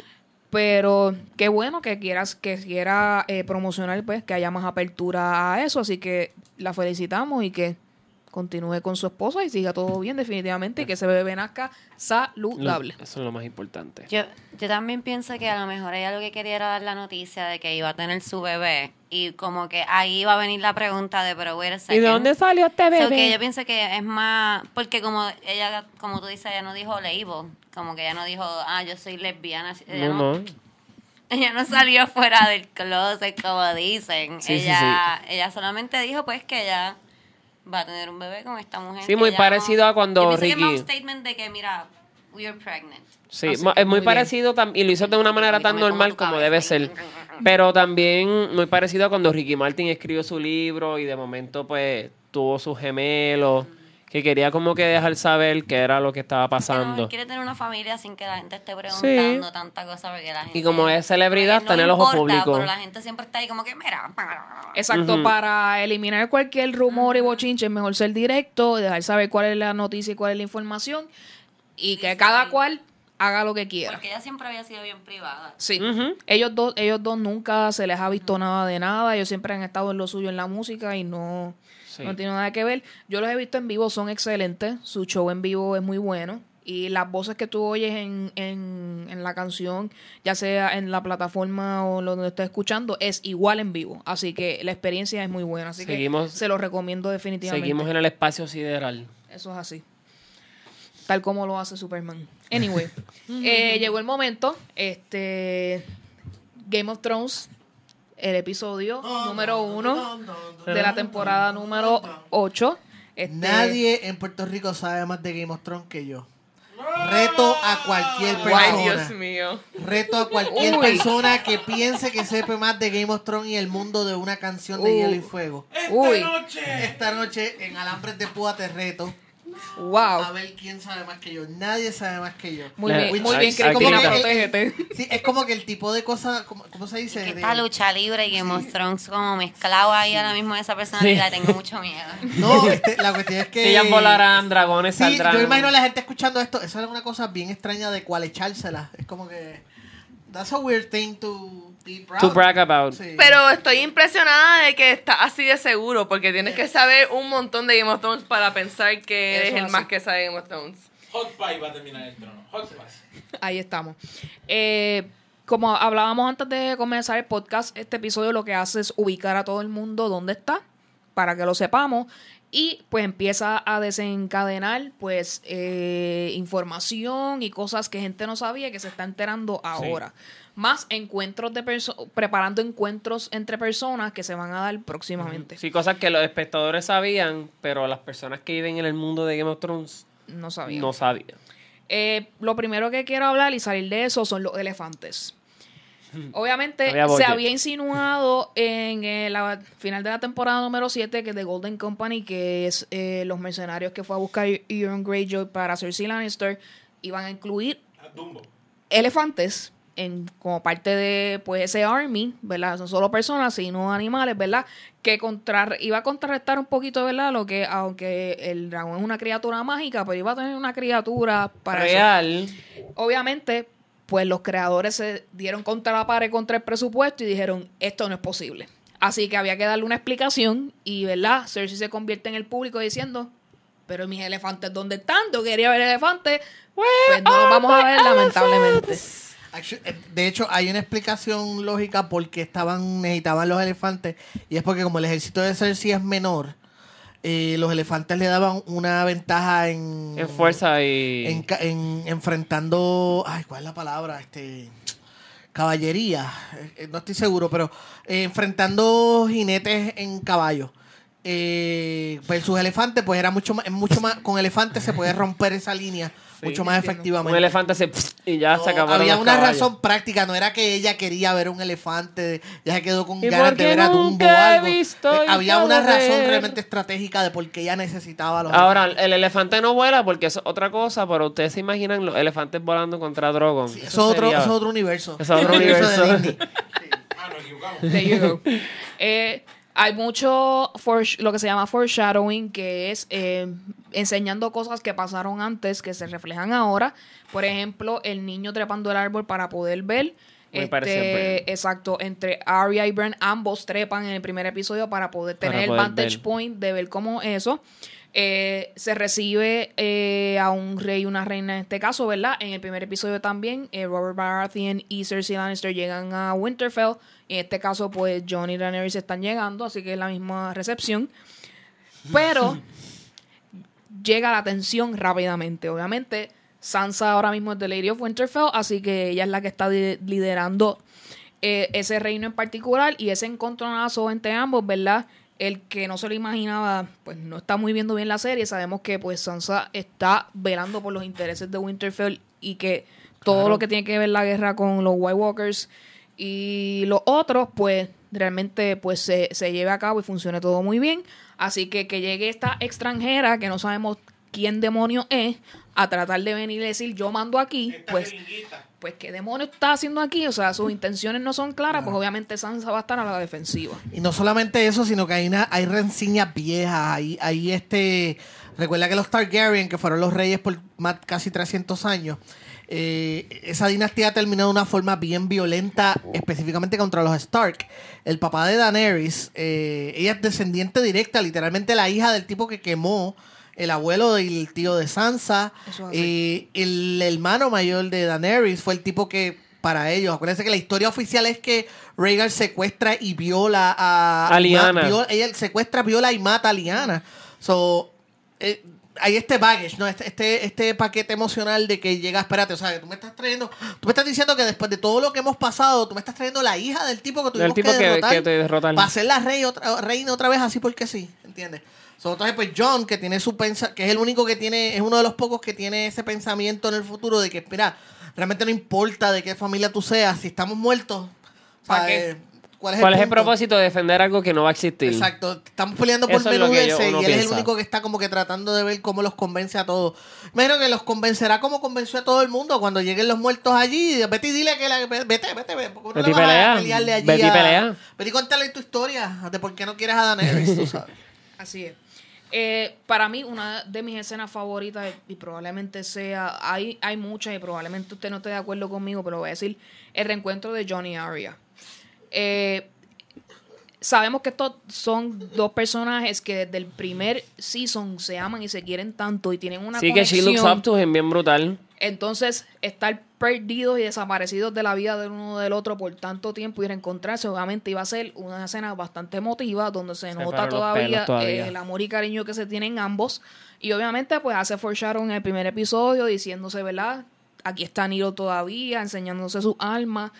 Porque realmente eso es la conexión que ellos tienen, ¿verdad? Este, Sí, la el- el- lucha y, y cuán diestros son ambos en, ¿verdad? En combatir. Así que es una excelente escena. Obviamente, ver a John montarse en un dragón y utilizarlo, y más el que lleva el nombre de su padre, pues obviamente hace que Sí. se intensifica, ¿verdad? La escena, ¿verdad? Y estaba todo el mundo loco por ver a John montado en un dragón, así Sí, que nos lo al dieron ahí dio. rapidito. Exacto, para que para Y salir. está montado en el dragón que tiene el nombre de su padre. Por o sea, eso. eh, digo, en, en honor a su padre. En honor a su padre.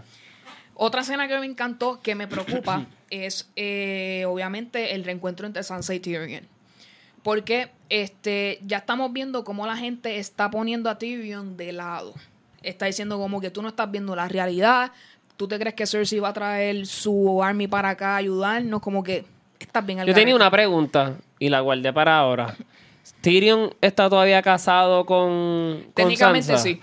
Con Sansa. Sí. Ellos son esposos. No, porque acuérdate que ella se casó con Ramsey. Para casarse con Ramsey tuvieron que anular el primer matrimonio. Ah, ok. Lo que pasa es que Pues sí, no. la serie lamentablemente no le ha dado importancia a esos detalles, pero para Por eso es que yo de- lo digo, porque yo me quedé como que, pero ella se Pero casó legales, veces. ellos más o menos, lo, lo que pasa es que no lo han dicho directamente, pero por ejemplo el caso de Rhaegar Targaryen, que anuló su matrimonio para casarse con Lyanna, so, la serie pretende que nosotros Entendamos que eso existe, Que hicieron exacto. lo mismo con Sansa, anularon el matrimonio con Tyrion porque él sabía, él estaba acusado de asesinato y él estaba exiliado.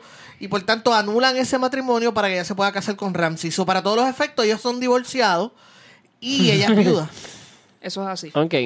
Así que, eh, y me preocupa, ¿verdad? Porque también tienen la escena con Varys y Sir Davos, donde están diciendo que ella se tiene que ganar a la gente del norte. Y Tyrion está confundido en cómo lograr hacer eso. Esa es la, la impresión que yo tengo. Lo que, lo que puede hacer a que él diga, yo no sé qué demonios hacer, yo me voy. Y eso me preocupa sobremanera. Yo pienso que la línea se está dando la tendencia a que Tyrion no va a saber cómo bregar y va a tener que o traicionar o simplemente decir yo no voy con esto, yo me voy por otro lado a seguir mi vida. Y eso me preocupa sobremanera porque uno es personaje favorito y no quiero que como Que que, se se, vea como que- sí. de ese asunto. ¿Qué tú crees al respecto?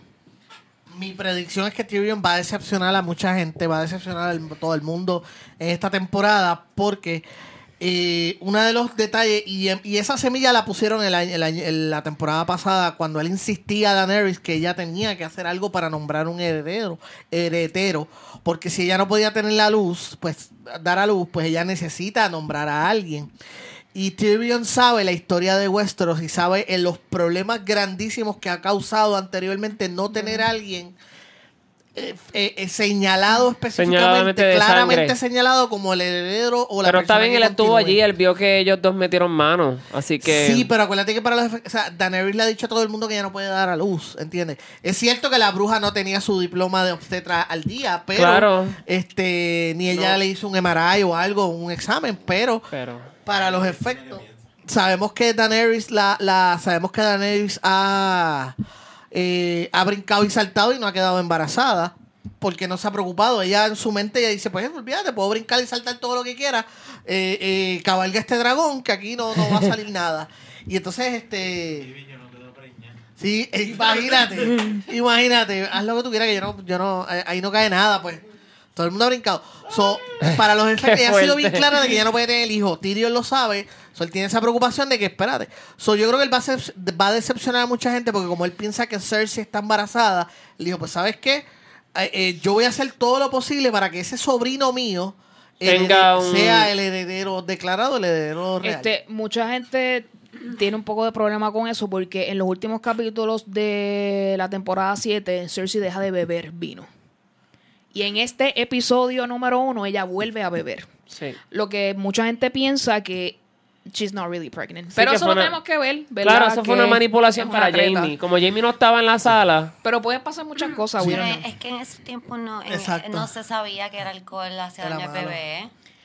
Yo, eso yo lo entiendo definitivamente, pero te, Lo que pasa es que es la- lo que sí. gente ha dicho. Yo- eso es lo que yo, yo pensé eso mismo, Cristina, de que es que en aquellos tiempos fumaban y hasta los otros días, hasta los otros días la gente fumaba y bebía marihuana, o sea, se inyectaba Yo ma- conozco se- gente ahora sí. que, como loca que tú haces. Sí.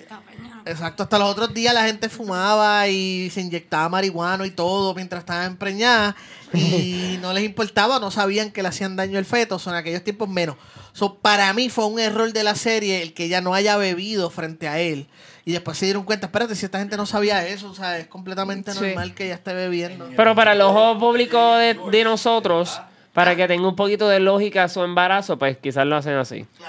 Por eso, yo no me dejo llevar por eso, porque Cersei no es, no es- Yo no considero a Cersei como que el mejor ejemplo en salud, en salud y, Es- y definitivamente, eso está- preocupación. eso por- estamos claros. Eso no es como que. bueno, Cersei, o sea. Volviendo nuevamente a los dragones, ¿verdad? Este, Daenerys y John van en sus dragones y llegan a esta hermosa cascada donde ve ese emocional beso se da, donde todo el mundo quería ver ese amor así a flor de piel en ese momento. Pero tienes a, entonces, entonces tienes a un psycho lurker llamado Drogon que se pasa mirando a Jon Snow como que "Hmm, tú ten cuidado con lo que estás haciendo ahí. ¿Tú quieres, tú quieres ser, tú quieres ser appetizer mío? Así que yo me siento identificada con Drogon. Yo hubiera hecho eso lo mismo, como que be careful, dude. Así que definitivamente. Él dice, cabrón, ¿tú, sabes, tú no ves que yo estoy muerto de hambre. Yo lo que he estado comiendo es porquería. Yo te voy a comer a ti. Está brutal. Es como cuando. O sea, eh, mira, si es, si es para. Si a veces es incómodo mirar para el lado y ver a, a los animales A ami- mirando. O sea, mirar a los gatos mirando a uno como que ya. ah, sigue ahí. ¿Entiendes? Como- si tú tienes mascota, automáticamente eres una estrella porno. ¿Entiendes? So, imagínate dragones mirándote ahí mientras estás dándole. Entonces, le informo que en, eh, en el Inside the Episode, Kit Harrington dice que se le pinchó un testículo grabando la parte del viaje de En el Dragón. Así que el pobre sufrió, pero pudimos verle su montada en el dragón. Así que ya saben, Inside Tenía sus huevos de dragón aplastados. Este, vamos a volver a King's Landing ya que estamos hablando de Cersei ahora mismo. Euron Greyjoy logró lo que tanto deseaba, que era acostarse con Cersei. Ya pasamos la página.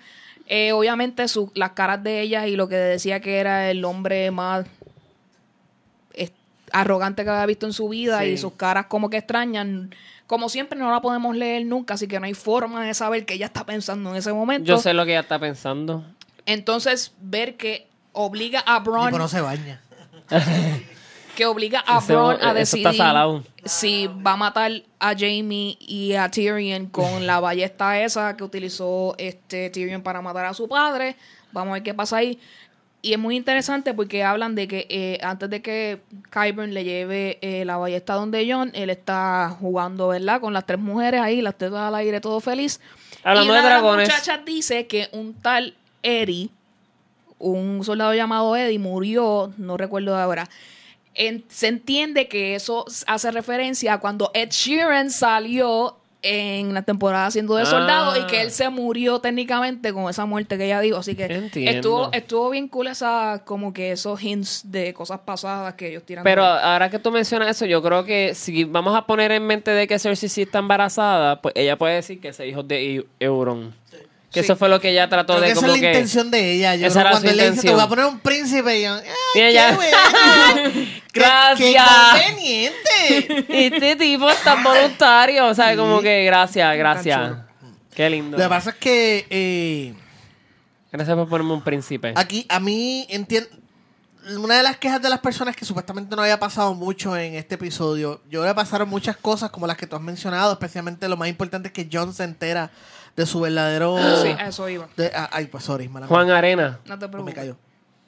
Eh, y me parece bien interesante que él se entere en las criptas de Winterfell. Sí, no, yo estaba bien emocionado que eso estaba sucediendo allí. Eh, obviamente, está. Él está mirando a Liana en ese momento cuando Samuel Tarly le da esa información que, by the way, un Emmy se debe llevar ese tipo. Sí, porque sí. cuando Daenerys le dice que tanto su padre como su hermano han muerto porque no se. No, they didn't bend the knee, ver esa destrucción, porque sabemos que Samuel Tarly es una persona sensible en todo momento. Sí, él tragó ¿verdad? bien fuerte. que Hizo- él hizo lo mejor posible por controlar sus sentimientos frente a ella, ¿verdad? Porque él no se quiere ver débil en ese momento. Sí, es que es una parte que es triste y la demás era cómica porque, o sea, es como Es- que... es como chiste- Tuve que matar a tu papá. Ah, pues, por lo menos está mi hermano. Y Sorry. no, yo lo, él, él también está muerto. Por lo menos mi perrito cuando llega... Sí, por lo, sí, sí está Entonces- muerto. Por lo menos mi perrito me recibe. Lo tragó, se lo comieron. en ese momento, ¿Y ¿verdad? gato? Eh, hace que Samuel Tarly sea la persona que mayor información acerca de las emociones de las personas que están jugando este juego. Él tiene toda la información. Porque él ahora mismo está descubriendo la realidad de la personalidad de Daenerys. Él definitivamente tiene miedo de que se convierta en una Mad Queen y destruya todo lo que Todo ve a su alrededor. Y como le dice a John, ella no va a estar, ella probablemente no va a estar dispuesta a ceder su trono sabiendo que tú eres la persona legítima. de Que se No merece estar importa en que el se hayan trono. comido uno al otro. Exacto. Es que el, la, el emotional bonding entre ambos lo hace triplemente complicado esta situación y lo hace mucho más mucho peor. Así que La sí. situación de John se complica porque él quizás no quiera el trono. Pero Samuel Tarly, que ahora sabe lo que Daenerys le hizo, se va a encargar de que todo el mundo sepa que, Que Jon es Snow es Aegon Targaryen, el hijo legítimo de Rhaegar, del último príncipe dragón, y Lyanna Stark. Esos dos personajes son siguen causando problemas a 20 años, de, a 20 y pis- casi 25 años de su muerte y siguen causando eh, eh, problemas en... No problemas, pero siguen causando efectos en Westeros. Rhaegar era una estrella de rock, a pesar de que su papá era, era el más... Sí, él el era muy King. querido, eso yo lo había A Rhaegar era bien querido en el reino y bien respetado y todo el mundo quería que él fuera rey. Eh, ¿Qué estás diciendo? ¿Qué estás diciendo? Ah. Que Ah, ¿tú tampoco, lo, ¿Tú tampoco ves Game of Thrones? Sí, tú lo ves. Ah, pero estás calladita, no estás diciendo nada. Es que a mí no me encanta hacer hipótesis. Yo como que veo el show y me disfruto lo que que no pasa. te encanta el show. Yo te iba a hacer. No, no. Lo vas a con tu cuerpo. ¿Sabes lo que pasa? No. Lo que pasa es que yo, yo, yo soy súper fanática del show, pero tú hablas con cualquier fanática del show y es como que yo pienso que este personaje es el Si hijo cuatro del otro. en cinco y es minutos, como en- que, en y es como que, minutos. diablo, Sí. ¿cuánto tiempo tú piensas en este show? Yo lo veo. Sí, ya. Entiendo que le está. Eso me lo puedes decir a mí. Sí, eso lo puedes decir a mí, George. Yo creo que tú le has dedicado demasiado de tu tiempo a este a esta historia. Rhaegar era una estrella de rock, todo el mundo quería que él fuera el rey, todo el mundo quería este que él asomara al trono. Lyanna era bien querida también en el norte. Eh, era la hija del, del ¿verdad? Era la, la- la futura Lady of Winterfell. Eh, la quería mucho, se daba a querer, los, sus hermanos la adoraban, Sabía rapear. sabía Y, rapear. y en especial era Benjen, una estrella del Benjen rap. Stark, Era una twin star. Ah, Benjen Stark y Liana, o sea, cuentan en la historia que ellos eran muy cercanos. Ellos eran bien cercanos Y que ya no esté aquí Benjen, pues causa, yo creo que un poco de... No acelera tanto la historia porque Benjen tenía conocimiento de cosas que otra gente no sabe, Yes. pero anyway. y, y entonces el problema que se está dando es que está el hijo de, de, de estas dos figuras tan queridas y tan respetadas. So, tienes a Jon Snow, el, el- el- la unión literal del norte y el sur.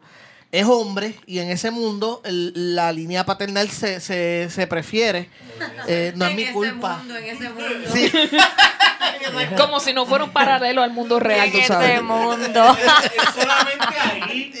Sí, Es eso- solamente en ese mundo. eso En ese mundo. Solamente, no como nosotros en el mundo real. Está bien, está No bien. como nosotros, pero en ese. En, en- Igualdad de oportunidades. igual de, donde hay igual de oportunidades. eh, pues, contrario a nosotros, en, en ese mundo, pues ellos van a preferir la figura de Jon Snow y la van a ver como que, espérate, este es el tipo. So, él va a tener que enfrentarse con esa situación. So, yo entiendo que la serie está preparando el- estos conflictos y Daenerys está en un sitio donde no la quieren, está en el mismo medio donde no la quieren, pero ella tiene la, la ventaja estratégica, ella tiene un ejército grande, tiene miles de personas fieles a ella, tiene sus dos dragones. So, va a estar bien interesante las próximas dos Pero, semanas. pero si tú si tú dices que ambas personas como Rhaegar y Lyanna eran bien queridos porque es que ellos la, entonces la tienen como la, la que fue violada este, Ahí tendría que irme como que bien, darle un trasfondo ¿Sabes bien largo. Porque las mujeres violadas también se pueden querer. No, no, No, me no, refiero- no, no, él- está diciendo que por qué la gente piensa que Reagan la secuestró. la y secuestró violó. y la violó si él era querido por todo el mundo Bueno, En re- el- realmente yo Porque los abusadores eh, no son abusadores con en- todo el mundo. Lo que pasa Exacto, los Baratheons son los que riegan es ahí, son ahí- los que- ahí tienes que recordar que Westeros no, no, está claro, hecho estos siete pregunta para las personas que no están Claro. oyendo que Para van a hacer esa Westeros está hecho de estos siete reinos y el norte es el espacio más grande. El norte es casi un país aparte. Ujú. ¿Entiendes? Eh, con su propia religión, sus propias costumbres. Sí, sí, sí. Entonces, eh, es como decir Estados Unidos y Canadá. ¿Entiendes? Imagínate algo así. Sí, sí, no, y, So- Y me alegro que Canadá esté al norte, así que Canadá Están es al norte y aunque viven en el mismo continente y se parecen, tienen diferentes costumbres y diferentes religiones y diferentes formas de ver la vida. Entonces, pues, son un solo reino, pero es como que otro país. Game of Thrones se va a acabar que va a venir gente de otros continentes. Algo así. Va, Ah, se va a acabar decir, con ahí carabelas y los judíos Eh, dentro de las carabelas. bye. Mira, este. No, no, no, pero- Nada, y yo creo que John va a llegar a ese punto donde mucha gente le va a meter la, la puya y la, la presión de que tienes que aceptar tu destino, Destino. tienes que reclamar el reino, porque tú eres la única forma en que vas a poder unir el norte y el sur. Nadie, en el norte no quieren a Daenerys definitivamente, en el sur menos la van a querer porque está Cersei. eh, y era una Targaryen, so, Sí, eh, es- eh, ¿Eres tú o más Eres nada? la combinación perfecta, vamos a decir aquí. Interesante. Así que vamos entonces a terminar. Obviamente, tenemos que hablar de Bran, porque si no, esta serie pues no, no evoluciona. Si no, Obviamente, eh, Bran Este está, Bran. eh, está estoicamente parado en, en la misma Sentado. plaza. En la, eh, exacto, sentado en la, en la plaza de Winterfell. Observando, obviamente, porque eso es lo que él hace en Bueno, lo que pasa es serie, que no tenía. observar. Lo que pasa es que no tenía Hodor que lo moviera. Eso es así. Que esa pregunta yo la he visto en, en YouTube y en varias series como que ¿quién está moviendo a Bran ahora? Anyway, eh, él está observando desde todos los vantage points, todas las conversaciones clave y toda la gente clave, exacto, del cual él tiene que estar pendiente. Obviamente, el encuentro emocionante al final es que al fin Jamie llega a Winterfell y ese intercambio de miradas dice como que, ajá, llegó tu momento de verme old friend. Todo el mundo pensaba que ese old friend que estaba esperando era Sir Tarly, pero nos No, equivocamos. no, yo sabía que era él. Era Yo Jaime sabía que era. Jaime Lannister. Ese encuentro que desde el primer episodio no se habían visto más. Sí, porque él lo tiró y, y ahí y, se come- quedó. y comenzó, desde después de esa caída al piso, pues toda esta guerra comienza. Así que todo vuelve a como comenzó. Es el resumen, yo creo que Bailando. de este, de este episodio. Eh, a una- algo que quiero mencionar antes de terminar. eh, estamos, este, el- este, George estaba comentando, ¿verdad? Que Daenerys tiene pues la pues la, la armada más grande y la más fuerte en este momento. Una pregunta. The Lord of the Vale. Es- Esta, este army es de los más fuertecitos que quedan de este lado y no se ha mencionado absolutamente nada.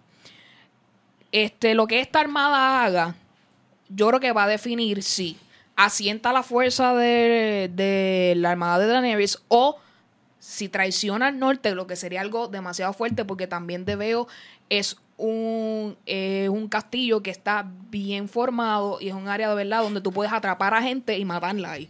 So, la alianza o la- a quien ellos, ¿verdad? Con quien ellos se relacionen en este momento va a ser clave para cuando todo lo que el norte termine ellos vayan bajando, pues ese enfrentamiento va a ser interesante. Y lo quiero plantear, ¿verdad? Porque mucha gente quizás ha obli- ha obligado y tenemos a ese Robin Aaron allí, ese nene, que a saber qué está pasando con él y qué, él- qué es lo que él va a decidir. Obviamente él estuvo bajo la tutela de, de Littlefinger por todo este tiempo. Saber que esté muerto y que hayan sido los Stark quienes lo hayan matado puede causar, ¿verdad? Que él se vaya para el otro lado. So we'll see about that. Yo creo que eso es un storyline que sencillamente está abandonado, como el del Dorn o como el de Yara, que este, este mismo episodio la rescataron, se fue y, y se olvidaron de ella. Y Tion es el único que quedó de los Ironborn. Tion y Euron y más nadie. So, ese, ese, lo que tú estás diciendo, porque hemos visto a Lord Royce, que era el Paramount, Lord Paramount de- debajo de Littlefinger, que ahora él es el Lord Paramount de, de, de, de The Veil, y pues él está lo más bien relax allí, pasando la cool, bebiendo con ellos, comiendo, sí. sí. Así que esperemos que eso So, yo no creo que sea un que. Lo que sí yo creo que va a ser un issue va a ser el, el Golden Company. Y aquí hay que ver si la serie los va a trabajar más parecido a, la- a los libros o si lo va a usar como... No lo va a mencionar porque The Golden Company es, una, un ejército privado formado por descendientes bastardos de los Targaryens. Sí, eso es lo So, que es yo- un ejército bien relacionado, bien cercano a los Targaryen. En los libros, Harry Strickland no es, des- no es un Blackfire ni descendiente de los Blackfire, pero quizás en la serie Lo hacen. lo hagan parte de los descendientes de los Blackfire. Y eso significaría una de dos: que ellos decidan traicionar a Cersei, irse con, Con Daenerys, Daenerys. Targaryen, o cuando se enteren que John es un Targaryen, es Aegon Targaryen, decidan traicionar a Cersei y esa sea el final de Cersei se quede sola. Porque The Golden Company regrese a, a- a donde ellos vienen. O al revés, ellos, Harry Strickland revele que él es un Blackfire y diga, yo quiero el trono. Ahora, o sea, yo te voy a ayudar, voy a derrotar el norte, pero me voy a quedar con el trono como era, ¿verdad? Como, Como como, era lo que nosotros quisimos hacer al principio. Desde el principio de los tiempos. Interesante. Que, eh, we'll see about that, ¿verdad? Hay muchas cosas, ¿verdad? Y todavía personas que aún no han llegado, que probablemente vayan a llegar, como por ejemplo Melisandre y otra gente, que probablemente estén en camino, que va a ser bien interesante ver eh, qué es lo que sucede. Yo creo que con esto ya podemos cerrar Game of Thrones para que, ¿verdad? Cristina pueda volver a hablar.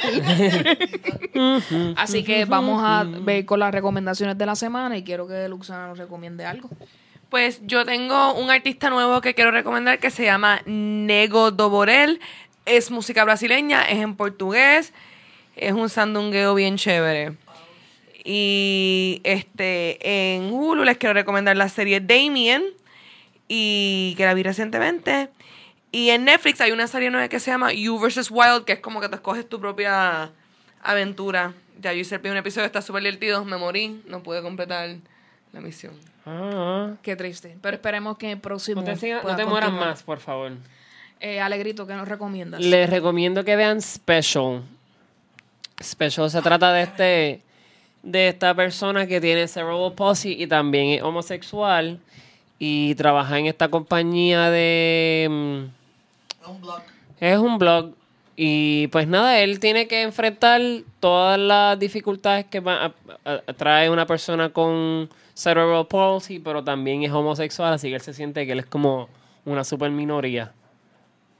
Muy Así que bien. veanla. Los episodios duran poquito, son chéveres. Muy bien. George, recomiéndanos algo.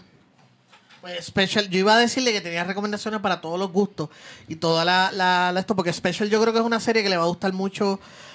A mí no me mató, yo me, yo estuvo, la vi bien cool, pero a mi esposa le encantó. Mi esposa se quedó pegada, o sea, la vio y, y no, hasta que no los terminó todos los episodios, no lo esto. So, yo creo que se las puedo recomendar ah, sin ningún problema. Pero iba a recomendar también Black Summer, que es una serie de zombies que entró a Netflix la semana pasada. Black Summer es una precuela de C Nation, pero no es nada como C Nation. Ok. Es más seria, más violenta. Y me, la- em, ha sido mi serie de zombies favorito desde la primera temporada de The Walking Dead. Me gusta más que The Walking Dead porque no pierde tiempo hablando mierda como en The Walking Dead. El gran problema de The Walking Dead de la segunda temporada en adelante es que piensa que todos sus personajes son interesantes y tiene que darle un freaking backstory a todos sus personajes. O sea, todos los personajes tienen que tener un episodio donde nos enteremos de su vida entera y de todos sus... Y no todos los personajes son interesantes. So, lo único malo de Black Summer es que corre bien rápido. Es una serie como que todo el tiempo, todo el tiempo está corriendo. So, no no- tú no te vas a encariñar mucho de los personajes. No hay no hay un Daryl, no hay una Maggie, tú sabes, no hay nadie así que tú te puedas encariñar. Eso es lo único malo, pero son ocho episodios, hay episodios de 20, perdón, de 25 minutos y hay episodios de 40. yo les digo, yo todo, todos los sentía que duraban 10 minutos porque me gustó mucho, la disfruté y ahora ha sido una, una- unas producciones originales de Netflix que más me he disfrutado. Entonces esa es mi recomendación, Black Summer. Muy bien. Cristina, recomiéndanos algo que estás viendo, qué música estás escuchando. Todavía me queda, todavía puedo hablar, sí. Este, Judge Judy. Véanlo. Muy bien. Me encanta. Es bien bueno. Ella es super funny. Y Eh, son casos reales. Es- dice eso- que no. Eso te son iba casos preguntar. reales. Se ven, se ven más. Son reales, son reales reales. que Ana María Polo. Cuando yo estoy bien aburrida, yo googleo, yo busco en Facebook la Muy bien. Tú los buscas, tú los buscas. si son cute. Muy bien. Y sí, existen, existen. Mira para allá. Muy bien. Este, aquí yo les voy a recomendar dos podcasts. El primero se llama The Dream. Es eh, un, podcast que se conoce como serial, donde explican eh, cómo funcionan la, los, este, los compañías multiniveles o networking. Eh, cada season van a, van a tener un tema en específico del cual se van a ir bien a fondo. Es una muy buena investigación, tienen mucho dato, tanto eh, cosas, documentos o como experiencias vividas de personas. Se los recomiendo, escúchenlo. También How to Money. Si eres una persona que eh, se te hace un poco difícil que hacer un presupuesto, ver cómo tú puedes eh, llevar eh, lo que tú te ganas y económicamente, pues... eh, aprovechar bien el dinero, pues este podcast te puede dar, te da muchas recomendaciones acerca de cómo financieramente puedes estar mejor. Así- definitivamente eh, se los recomiendo para que lo vean. Y el que vea Hail Satan, signo de pregunta, nos escriba por prpodcast.com o nos escribe por las redes y nos deje saber qué piensan de ello, porque estoy muy intrigada de saber de qué este documental para poderlo ver. También, ay, sorry que de esto quiero recomendar el podcast Yo esperaba más de ti de Cristina. Todos íbamos a hacerlo. Pero Eso quería, decirte, Cristina, ahora que estás aquí al frente mío, quién sabe cuándo te vuelvo a ver en persona.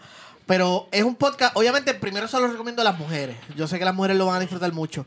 Se lo recomiendo a cierto tipo de hombre que no sea muy changuito, muy frágil y que esté dispuesto a escuchar sin callarse.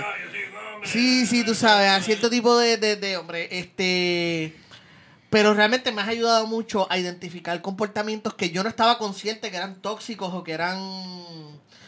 Eh, Amenazante a. Mm, amenazante, sí, este, como te digo, este, que yo no estaba consciente, o sea, genuinamente no estaba consciente de que, diablo, mano, o sea, Como que usaran triggers en. Sí, Bueno, tú sabes, eh. Nosotras, no- eso es una sorpresa porque yo tenía la idea de hacer un podcast como que para muchachas, porque siempre los podcasts son un montón de hombres hablando. Y, y de momento me di cuenta, no hay nada malo en eso, whatever. Ustedes pueden hablar lo que quieran, whatever. Ese no es el punto. El punto es que eh, me he dado cuenta que hay muchos, muchos muchachos que me escriben con eso mismo que me estás diciendo, como que diantre, yo no, yo no veía las cosas desde esa perspectiva, o yo tengo hija y nunca había puesto a pensar en esas cosas. Me escriben mucho como que de lo, eh, en cuestión de los mentic pics y eso, es como ir a acoso. Como que, ah, como que mi mamá o mi novia me habían dicho que eso pasaba, pero como que no sabía que pasaba tanto.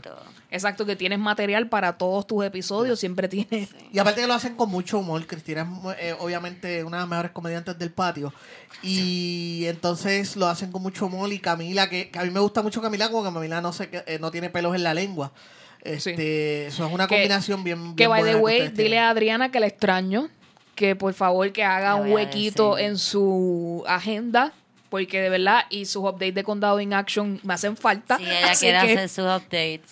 así que espero escucharla, volverla a escuchar pronto Sí, lo podcast. Condado de Action es algo que uno pensaría que es parodia. O sea, Pero es la realidad. es la- eh, existe de verdad. Es No, no les vamos a decir Quiero no sé si, no, de- exacto, no sé si lo escucharon en el podcast, pero Condado, o no sé si lo dije en el podcast, pero Condado in Action tiene un grupo de personas. Ah, lo dije en el podcast, sí. Eh, porque a ellos no les gusta la iglesia de Estela Mari. A ellos no les gusta la iglesia de Estela Mari porque la iglesia de Estela Mari es una iglesia de puerta abierta. Ah, sí, lo dijiste, lo que te escuché. So que a ellos les gusta la iglesia de Santa Teresita. Pero entonces tienen que pasar por la calle Loíza y eso está bien cerca Lloren. So que todos los domingos ellos tienen una escolta que los lleva y para el tráfico los lleva de condado a Santa Teresita. Yo quiero hacer un corillo de gente que vaya a hostigarlo. Eso era todo. Así que está- El- están debidamente convocados para que cuando Cristina dé la orden, este, estén ahí listos. El otra recomendación la de. Birra Lounge, específicamente mi episodio. Tuve un Claro. episodio de dos horas y 20 minutos con The Birra. Es, es el otro lado de la, de la moneda. Somos, éramos cuatro machos y la participación espacial de, de aquí, de EU, aquí Gracias. presente. Eh, éramos cuatro machos hablando cosas bien sucias y ofensivas y peste. Así que todo lo que aprendo en el podcast de, de Cristina lo, Lo- cagar. lo- lo Sí, cagaste cago con, en con The The Birra Lounge. pero Es no. que toma tiempo, toma, Toma tiempo, lo sé. Eso, gracias, gracias por comprenderlo, te No te limpias el culo con un solo papel. Esa es la mejor. Te lo robé el resto de mi vida. El resto de mi vida te lo voy a robar. Este. Ese es mi compañero de vida, gracias. Es el amor de tu vida. Te amo. My my friend. Pues nada, escúchenlo. está- aparte de que me gusta mucho la dinámica de ellos, de la nueva versión a Neuroma. Vete para el carajo, quédate por allá. Unidos. Anda, wow. No, no hace falta Neuroma. Usted, a, a Neuroma lo, lo extraño un montón. Pero nada, eso es todo. Esas son mis recomendaciones. Muy bien. Nice. Este, vamos entonces haciendo wrap up. Eh, vamos a terminar el episodio hablando, ¿verdad? En este momento, eh, los que somos las personas que componemos por PR Podcast, quiero preguntarle a ustedes dos cómo ha sido la experiencia en este año. Cuéntenme. Pues ha sido súper buena. Yo estoy tan cansada. Yo estoy como que, oh my God, ahora tengo que hablar de la experiencia del podcast. Este. Ha sido súper buena. Yo siempre la paso brutal con ustedes. Y me, si- lo mejor, yo creo que, que es ser parte de un equipo. Y pues. Yo creo que es la. No tan solo que estamos- hablamos como que a veces la misma, el mismo idioma, sino como que entendemos la importancia de lo que es llevar a cabo este programa, que para nosotros es como que un outlet de muchas cosas. Y pues contar con estas dos muchachas, pues es, es- es chévere. De verdad que les agradezco mucho a ustedes que hayan, se hayan tirado de pecho cuando les hice les propuse hacer este, ¿verdad? Este proyecto. Les agradezco mucho, ¿verdad? Que este, con todo su esfuerzo y apoyo han, han, eh, trabajado muchísimo para que el podcast sea lo que es hoy. Y con esto, eh, feliz aniversario a todos. Y, y nos alegra mucho que tanto George como Cristina hayan participado de este aniversario, así que muchas Claro. gracias por participar con Muchísimas nosotros. gracias por estar con nosotros. Eh, para entonces eh, terminar el podcast, ¿dónde los podemos conseguir? Eh, a mí. No, en Twitter, el George Rivera R, Facebook e Instagram, el George Rivera Rubio. Mis podcasts son siempre es lunes, todos los lunes. Eh, legalmente nerd y buscando problemas, de vez en cuando. Eh, cuando los puedo grabar, los tiro. Y síganme para noticias de cine, televisión y todas esas cosas. Kibo, Q, I, Q, y de punto, y de punto, B de bueno, O. En la página de internet y por supuesto denle like en Instagram, Facebook y Twitter. Muy bien. Cristina, ¿dónde te conseguimos? En Facebook Cristina Sánchez y en Twitter y en Instagram Cristina Jajaja y mi podcast se llama Yo esperaba más de ti. Yes.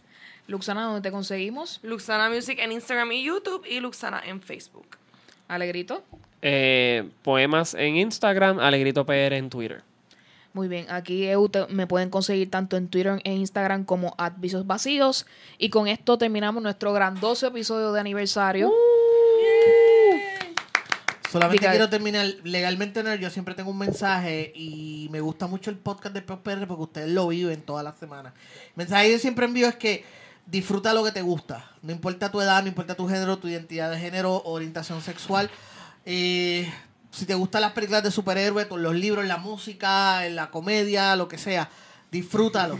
¿Entiendes? A veces mucha gente, sí, eh, eh, sorry, sorry, o sea, este, no, no, anyway, disfruta de lo que te gusta porque la vida es corta, difícil, injusta de por sí, como para uno negarse La, la verdadera. o tus gustos porque no sé, ah, eso no es para nenes o no es para nenas o no es para gente de tu edad. ¿Sabes qué? Disfrútala. Y ustedes lo viven toda la semana y lo hacen sin problemas, sin miedo, sin vergüenza y así es como se debe hacer. Así que muchas gracias por Gracias, haber gracias. ser parte de esto. Los felicito y mucho más. Amén. Claro que sí. Yo no tenía un discurso, pero quería decirles que gracias. Y con las gracias de Cristina, nos vemos en el próximo episodio. Gracias por siempre escuchar. Bye.